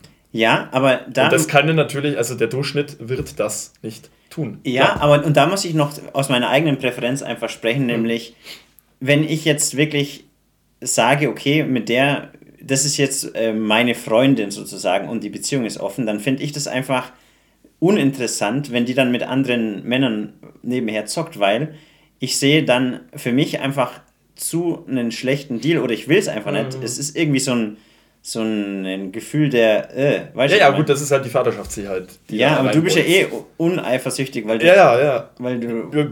Mai, hier, weiß nicht, irgendein Bio du bist zu viel bei, den, bei diesem Link, in diesem linken Loch da hinten abgegangen. da war ich nicht lange unterwegs. Da war ich gar nicht unterwegs. Und das, Egal. Aber das war genau das, wo ich mir dann denke, okay, ähm, dass man einfach zu wenig dann oder beziehungsweise, dass man der Frau seine nicht sexuelle Aufmerksamkeit gibt und mit der halt so Beziehungs- Aspekte mhm. macht, mhm. aber sie trotzdem nebenher zockt, auch wenn man selber dann mehr auch Frauen hat, ja, ja. würde ich einfach nicht so weit gehen, dass ich sage, okay, ich mache lieber was mit meinen Freunden und mal, weißt du, mit meinen, mhm. meinen Männerkumpels. Mhm. Außer wenn jetzt eine wirklich ein sehr nice Schnitzel ist, wo ich dann sage, ja, fertig, wir, wir können jetzt eine monogame Nummer draus machen, aber mhm. dafür will ich hier ähm, meine, mein Ende der mhm. Gleichung halt korrekt haben das ist nämlich auch mit der Gleichung, das habe ich ja vorher auch schon erwähnt, dann ist es, glaube ich, auch noch wichtig, ähm, das will jetzt auch wieder Feminist, der brennt jetzt wieder, aber das, das, das Ding ist, das habe ich auch mal so das Gefühl, dass man in so Polykisten müsste man in meinen Augen den Kerl etwas pushen, weil er eben von vornherein, wie, du, wie wir ja darstellen immer wieder, von einer low, viel loweren Base aus startet. Mhm. Und zwar dauerhaft. Ja. Außer er ist jetzt wieder der Till Lindemann oder so. Vor allem, also die, wenn die Gleichstellungsfanatiker konsistent werden, dann würden sie das ja machen. Aber ja. sie sind ja nicht konsistent. Sie wollen ja nur die Vorteile für sich haben. Ja, ja, genau. Und das sind dann in diesem Fall die Damen, weil sonst würden sie ja sofort wieder sagen, wenn, wenn sie das hören, mhm.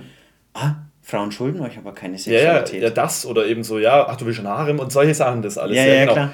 Wo dann aber eben so, wo ich sage, ja, das ist wie mit dieser, na, wo man wieder, da gibt es ja auch diese Unterscheidung zwischen äh, Gleichheit und Gerechtigkeit, ne? so nach dem Motto, dieses typische Bild, zwei, äh, drei verschieden große Menschen und also wenn man alles angleichen würde, wäre jeder kriegt eine Kiste drunter gestellt, um über einen Zaun zu schauen. Mhm. Und da kann aber einer, der Kleinste, immer noch nicht drüber schauen. Also muss quasi der Kleinste zwei Kisten, also zwei Kisten bekommen, der Größte kriegt keine und der, der, der Mittelgroße, der kriegt halt eine Kiste. Ja, dass alle über den Zaun drüber schauen können, so nach dem Motto. Ja. Und da ist es in dem Fall, dann müsste das dann genauso sein, dass die Frau das akzeptiert, okay, er hat es halt ein bisschen schwerer in verschiedenen Punkten. Mhm. Und dementsprechend müsste eigentlich dann sie langsamer fahren, wenn man das so nennen will, sie müsste auch, ähm, man müsste, sie müsste, ganz blöd gesagt, sie müsste auch darauf schauen, dass sie ein bisschen auf zuspielt. Ja, weil ich meine, da gibt's ja, kann man schon dann im, im, im Alltags- und Dating-Game ja schon einiges erreichen, tatsächlich, wenn du schon mal Approval von einer Frau signalisierst. Ja. Na, dass, sie, dass man dann zusammen auf eine Hausparty geht zum Beispiel und sie dann so ein bisschen so, ähm, ja, es ist zwar nicht bekannt für die anderen jetzt, auch sind die zusammen oder nicht oder so, aber dass sie dann so ein bisschen shakert mit mir und dann auch mit den anderen Mädels so, ja, hey, er und so, bla, bla, so ein Scheiß halt, oder ein bisschen yeah. was organisiert, ganz mhm. blöd gesagt.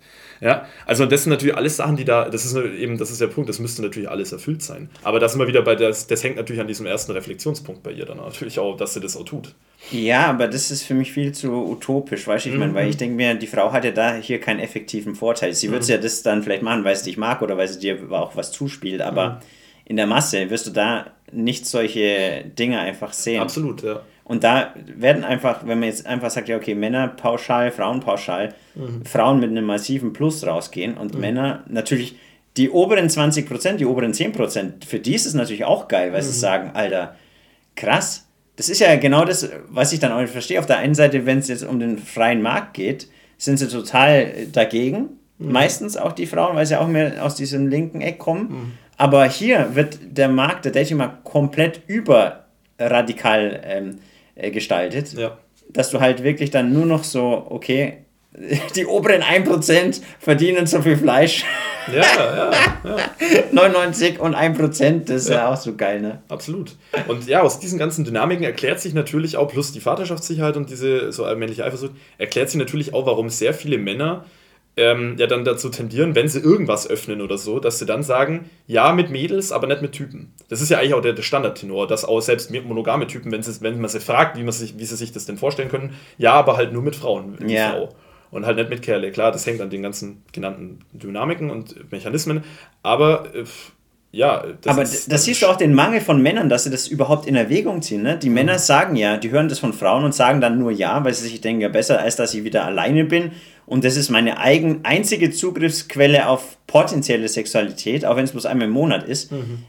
Im Vergleich, wenn der Typ jetzt wirklich hochwertig wäre und mit der in einer Beziehung, mhm. dann würde sie die Frage von Anfang an gar nicht stellen. Mhm. Und das ist ja auch so eine spannende Dynamik, mhm. dass sich das dann auch irgendwo selber dann ausspielt. Klar, das betaisiert dann ja lustigerweise auch. Egal, wie sehr das idealistisch gewollt sein mag von der Frau, dass man das offen und gleichberechtigt gestaltet ja. und der Mann dann auch und so weiter. Ja. Aber es, es, beta, es kann einen schon betaisieren, allein, dass man diese Kiste eingang ist. Das kennt man ja auch oft. Wenn Frauen merken, dass der Kerl, das ist ja witzigerweise das Ironische dahinter, super toxisch auch in meinen Augen wieder, aber dass Frauen das ja auch so ein bisschen ausreizen manchmal und schauen, ja, also er darf zwar auch nicht lächerlich irgendwie darauf reagieren und heftig eifersüchtig, wenn, sie, mhm. wenn dieser ein bisschen äh, so woanders ausschaut mit anderen Kerlen.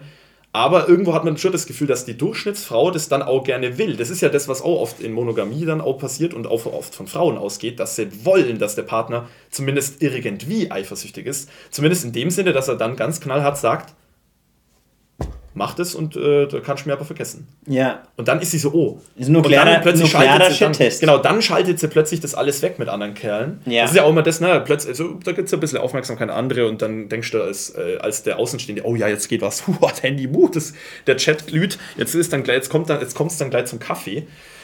Und dann wird plötzlich zack, wird dann zurückfahren. Mhm. Ey, du, ich hab für einen Freund. Yeah. Checkst du das eigentlich nicht? Also da wird wieder dann plötzlich die Moralisierung plötzlich auch angeschmissen und so und umdreht, plötzlich 180-Grad-Drehung und so weiter. Mhm. Ähm, wo man dann oft auch davon ausgehen kann, ja, das war jetzt genau so eine Situation, wo er irgendwann plötzlich auf den Tisch kaut hat und gesagt hat, das kannst du jetzt vergessen, da habe ich keinen Bock drauf, da bin ich raus ansonsten. Yeah. Und dass sie dann merkt, oh, die Rechnung, oh, jetzt, erstens ist die Rechnung nach oben gegangen, weil mhm. sein Alpha-Seed gestiegen ist, mhm. weil er auf den Tisch kaut hat.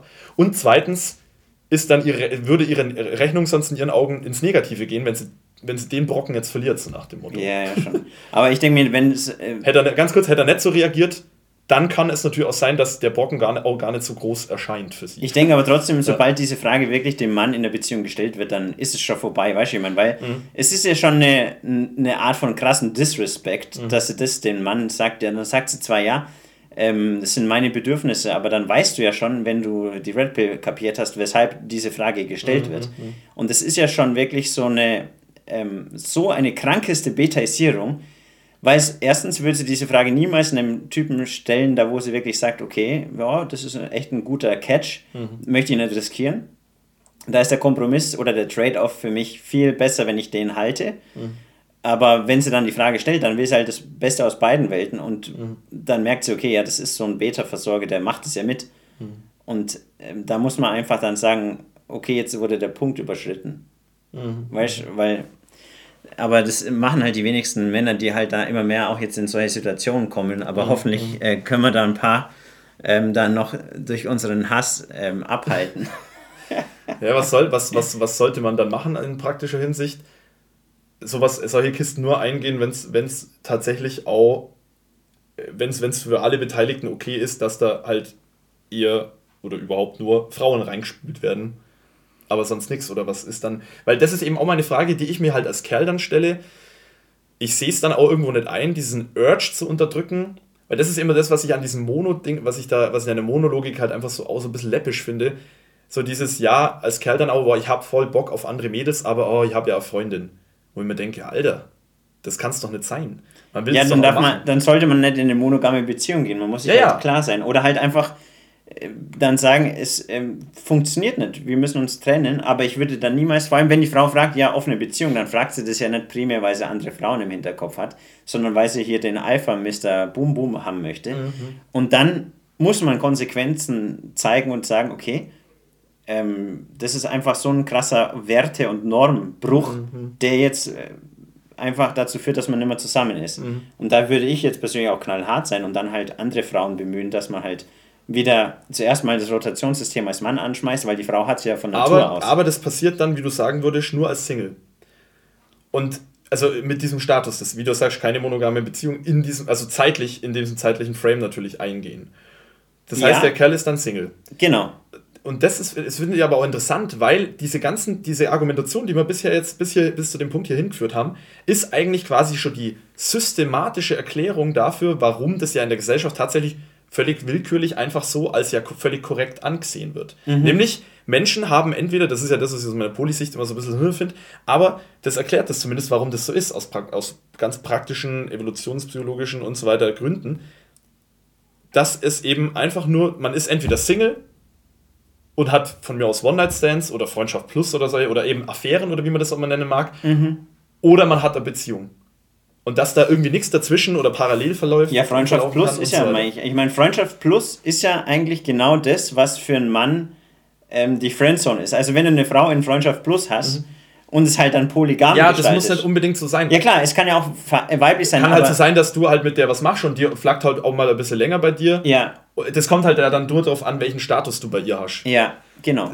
Das sei jetzt mal so. Es sind ja auch solche Wechseldinger. Man sagt ja, der Mensch ist teilweise monogam, aber halt auch promiskuitiv. Aber das sind halt auch die unterschiedlich wechselnden oder im Spektrum bewegenden Sexualstrategien. Kurzfristig, mittelfristig, langfristig. Mhm. Und alles, was dann halt fluktuiert so.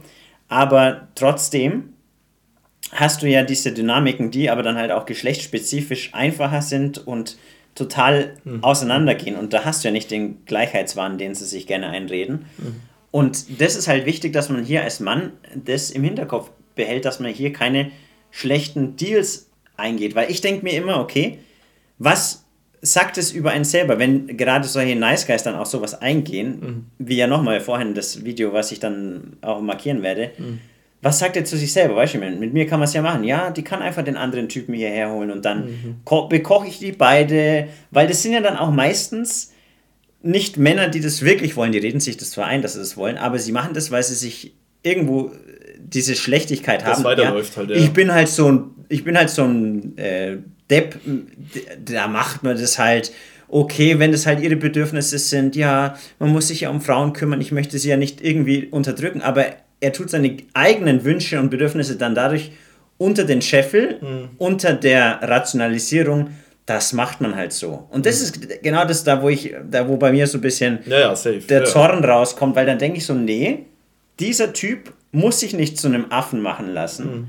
Und dann hier äh, beide auch noch durchfüttern, wie ja in der Doku, weil da denke ich mir so, das ist eine richtige Abzeuge für diese Betas, mhm. die halt dann, aber dann halt auf sich selber irgendwie kacken. Und das mhm. darf man halt nicht oder sollte man einfach nicht als Mann machen. Mhm. Weil es halt wieder, wenn du dann sagst, nö, kein Bock auf den Scheiß, das sagt ja auch wieder Ja zu dir selber. Ja, mhm. Und das, denke ich mir, dabei ist ein wichtiger mhm. Punkt.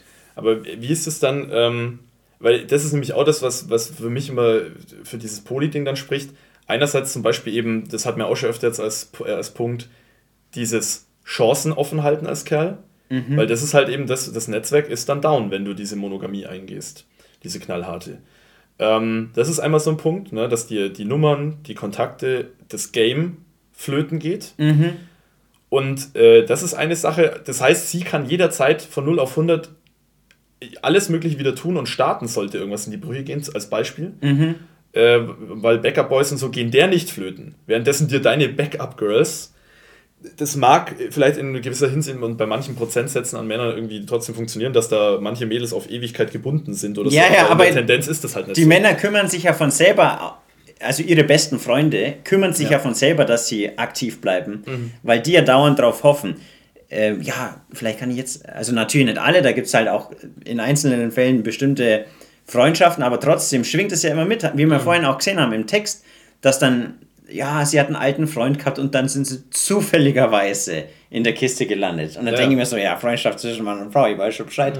Und das ist ja dann genau das, dass du als Mann in der Beziehung das ja nicht hast, weil die Frauen ja dann für den Durchschnittsmann nicht automatisch auf dich weiterhin zukommen und du müsstest die aktive Rolle weiterhin auf. Aber das ist ja genau das, was man ja eigentlich machen muss, weil das ja auch die Beziehung dann on fire hält, wenn die dann merkt, okay, der Typ ist halt so outgoing, zumindest zu einem bestimmten Teil und spricht dann, jetzt nörgeln die wieder, oh, jetzt hast du wieder einen Anglizismus benutzt. Er ist halt extrovertiert Ja. und er geht halt dann mit diesen ganzen Frauen aktiv zu und sagt so, ja, hey, komm, lass doch mal Instagram hinzufügen.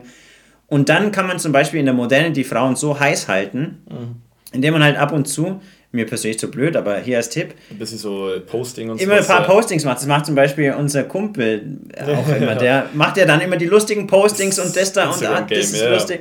Und dadurch hält er ja die Frauen on trap, dass sie dann immer wieder Ja. zurückschreiben, hahaha, Oh lustig, krass, lustig, was machst du da? Voll cool. Ja. Genau, und das ist das männliche Warmhalten, das männliche Plan B-Ding. Aber da muss man halt aktiv dafür sein. Aber das ist halt leider. Aber trotzdem da auch wieder, weil äh, was heißt das jetzt konkret, wenn ich trotzdem als Mann Bock habe, meine Polygamie, also meinen, äh, meinen Evo- Evo-Psycho-Frame quasi, den ich ja spüre in mir, Mhm. das ist ja auch, das ist, das hat ja auch mal mit so einem Blue Pill Alpha diese Diskussion, wo ich auch gesagt habe, du schaust doch Pornos. Ja. So, ja, schon, weil er auch gesagt hat, ja, eine, das, das reicht dann schon und so, da muss man sich ja nicht dann zum Affen machen und weiter. Wo ich sage, okay, ja, aber ist das denn wirklich, reicht dir das denn wirklich? So, ja, ja, schon so. Wo ich sage, ja, schau schon Pornos, ja. Da sage ich, gibst du da Girlfriend-Porno ein?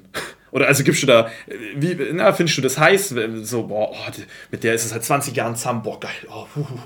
Also, Ja, ja. Äh, und da schaue ich mir jetzt das Video an davon, wo er dann sagt, da ist dann seine Grenze runtergegangen. Ja, nee, hast recht, nee. Da sage ich ja eben.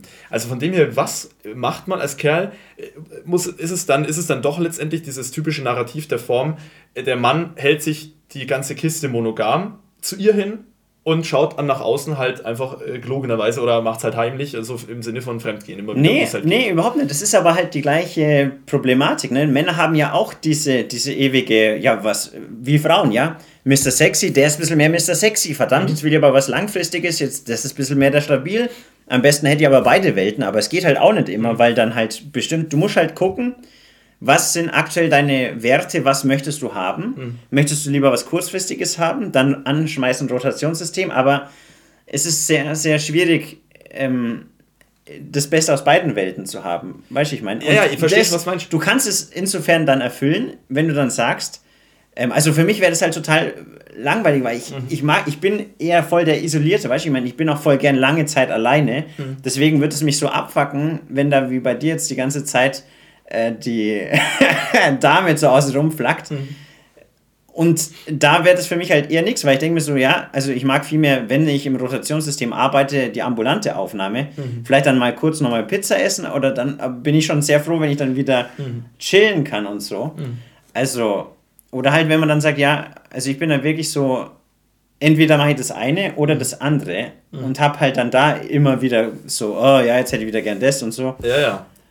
Aber, und das ist jetzt auch mal wieder mein Anwurf, ich bin der Meinung, äh, dass eben diese, es ist, ich sage mal so, ich habe das Gefühl, dass die Deals beide negativ auslaufen für den Kerl. Also sowohl das Polygame dann in dem Sinne, wie wir es jetzt gesagt haben, wie es ein bisschen schwierig wird, wenn mehr Kerle involviert sind und so weiter und so fort und sie fett hypergam ist, das nicht reflektieren kann und so weiter und so weiter.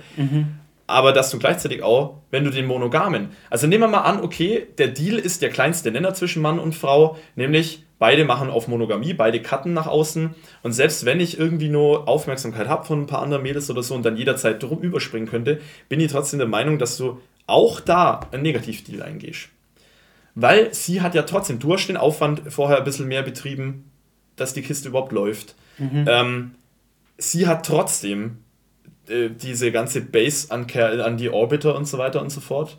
Egal, was, wie man da drauf achten würde oder was auch immer. Ähm, und, und, ins, und ins, der Gynozentrismus und so weiter. Also ich bin der Meinung, und gleichzeitig habe ich aber trotzdem auch noch meinen, meinen Sexualitätsdrang als Mann dann runtergeschraubt. Mhm. Enorm runtergeschraubt. In dem Maße, in dem sie den ja nie runterschraubt, weil wenn sie dauernd bloß auf dich fokussiert, dann hat sie ja eh oft so ein Netz. Und das ist ja das, was Frauen oft immer nicht ganz richtig, aber oft auch ein bisschen richtig sagen. Ich habe ja dann zumindest keine, na, das ist ja eher diese serielle Monogamie. Ich habe halt manchmal dann immer wieder Bock auf einen anderen, mit dem will ich dann aber zusammen sein, jeweils. Aber während sie den will, ist es ja tatsächlich oft so, dass sie in dem Moment zumindest, das mag nur eine Sekunde sein, das mag drei Jahre sein, das mag 20 Jahre sein, wie auch immer, nur den will. Weil ja hypergam. Weil, wie du ja vorher gesagt hast, der hat ja dann auch nur den im Blick und will eigentlich die ganzen anderen Kerle eher gar nicht. Außer im schlimmsten Fall als Beta-Versorger im Hintenrum. Ja, schon. Dann das, oder halt zwei Alphas, wo sie dann halt da, halt Mr. Sexy, ah, mal hat der die wahrgenommen besseren Gene und mal ja, der und so halt Ja, ja, genau. Halt so Aber schnell switchend. Genau. Ich denke mir, ja, du regst dich auf der einen Seite halt schon immer über, das ist halt nun mal so, weißt du, ich meine, das sind halt einfach, das ist halt einfach eine bedingte Natur. Ja, schon, aber ich, aber ich finde jetzt, wenn man das eben reflektiert, dass man eben dann auch verstehen muss, dass die Monogamie kein besserer Deal ist, es ist nur andersrum der schlechtere. Ja, also, aber das Ding ist halt. Ich finde, es ist ein Lose-Lose für einen Mann in beiden Situationen. Aber das Ding ist ja auch, du tust ja teilweise dann auch immer bei den Frauen die männliche Sexualstrategie rein und denkst, das ist so unfair, dass sie ja so viel Fleisch äh, hat, aber die Frau denkt es ja nicht. Sie denkt ja, ähm, da gibt es ja diese Meme mit dieser Tür, ne? Ich weiß schon, was du meinst. Und da ist es, auch wenn sie viele Wurstanfragen hat, es ist nicht der hypergame Standard dabei. Ist ja auch das, was der Thomas ja auch öfter halt auch schon gesagt hat. Yeah. Don't do that, das zu vermischen. Yeah. Ja, aber das juckt mich jetzt natürlich auf meiner Seite trotzdem an Feuchten. Also in, zwar in dem Sinne, weil ich mir eben denke, ähm, ihr, sie hat ja alles, was sie wollte in, der, in diesem monogamen Deal. Ja. Aber du nicht. weil du hast nämlich den Drang. Ja, aber die Frage. Wenn sie, und jetzt pass auf, und jetzt drehen wir es um, machen wir das Polygame draus, dann hat sie wieder alles, was sie wollte, weil hier, sie hat die, die fette Base, die sie also, von der sie nehmen, von der sie zehren kann und hat den abartigen sexuellen Marktwert und kann da alles schalten und walten, wie sie will, kann die Typen fokussieren jemals, wie sie will, mit Alpha und Beta äh, und, und so weiter und so fort. Und dann hat sie auch wieder sie das, was sie wollte, sogar vielleicht so in noch einem größeren Maße, weiß ich es nicht, keine Ahnung, aber sie hat wieder das, was sie wollte hat wieder nur so und so viele Kerle, weil sie mehr nicht will und hat aber da diese Alpha, 1, 2, 3 Alphas und dann äh, vielleicht noch ein paar so Beta-Versorger. Sie hat wieder das, was sie auch wollte. Im selben Maße, wie dann vielleicht die Typen auch ein bisschen im Fokus äh, verteilen. Aber, die, aber auch da hat der Kerl verloren. also, ja, aber das ist ja nicht so, dass die Frau dann das grüne Gras hat. Die Frau ist ja trotzdem immer noch unzufrieden mit diesen Sachen. Sonst, ich meine, das ist ja jetzt aktuell so viele unzufriedene Frauen wie sonst auch immer, obwohl es ja, ja eigentlich alles hat, in Anführungszeichen. Ja. Also ich muss sagen, da finde ich eben, da habe ich lieber als Kerl weiterhin auch die Möglichkeit zu gamen. Ich habe lieber dann als Kerl weiterhin die Möglichkeit, das auch auszuleben, mein Poly-Ding, das Polygame in mir als Mann. Und äh, gleichzeitig habe ich auch gerne die Validität, äh, die Valid, wie will man das wissen, äh, die Validierung, äh, wie will man das, wie will man das nennen, die Validierung, mhm. ähm, dass ich weiterhin immer die Wahl habe und hatte. Mhm. Weil das ist, finde ich, auch oft das, was ich mir denke, auch bei vielen Kumpels oder so. Da kriegen sie eine, da kriegen sie ein Mädel, ja, die gefällt ihnen, okay, Nimi, cool, ich bin jetzt mit der zusammen. Da mag, mögen auch vorher ein paar Mädels mal alle paar Jahre mal gedroppt sein in das Game mhm. und dann ging irgendwas und so. Und dann hat man schon auf einer gewissen 20, 30 Jahren äh, Zeitraum, kann man von einer Wahl sprechen. Mhm. Ich finde, ich find, dass Männer immer sehr, sehr einfach das so sagen, ja, boah, ich hab dich so lieb, meine Frau, und da ist es alles so toll und du bist wirklich, ja, ja, das ist doch völlig leeres Gelaber in dem Sinne, dass der eigentlich nie Entscheidung hatte, wirklich. Na, wenn ich jetzt in ein volles Regal hingehe und sage, okay, nimm das Produkt, mhm. ja, dann hatte ich eine Wahl. Aber wenn ich vor, auf das, in das Regal reinstehe und da stehen zwei, drei defekte Teile drin oder so und da ist, da liegt, oder im Endeffekt, oder das Regal ist komplett leer und da ist ein Dings drin, ja, das ist ja ganz toll, oh, das ist ja ein tolles Produkt, Mai, das nehme ich jetzt mit Bullshit-Gelaber. Ja, das ist halt und, das, und, das, und, das, und das kann ich für mich nicht vereinbaren und deswegen sage ich, ich brauche dauernd, ich muss dauernd das validieren, dass ich die Wahl habe. Und nicht, dass ich sage, oh ja, ich habe jetzt zehn Jahre irgendwie mal ein bisschen was rausgezogen und, und da ging was und deswegen bist du jetzt das Endprodukt, das ist ganz toll und da bleibe ich jetzt dabei und da macht man jetzt monogam, weil ich sage, Nee, weil es kann zu jeder Zeit sein, dass ich kein Fetzen die Wahl hätte und dann bist du einfach nur da. Danke, Frau.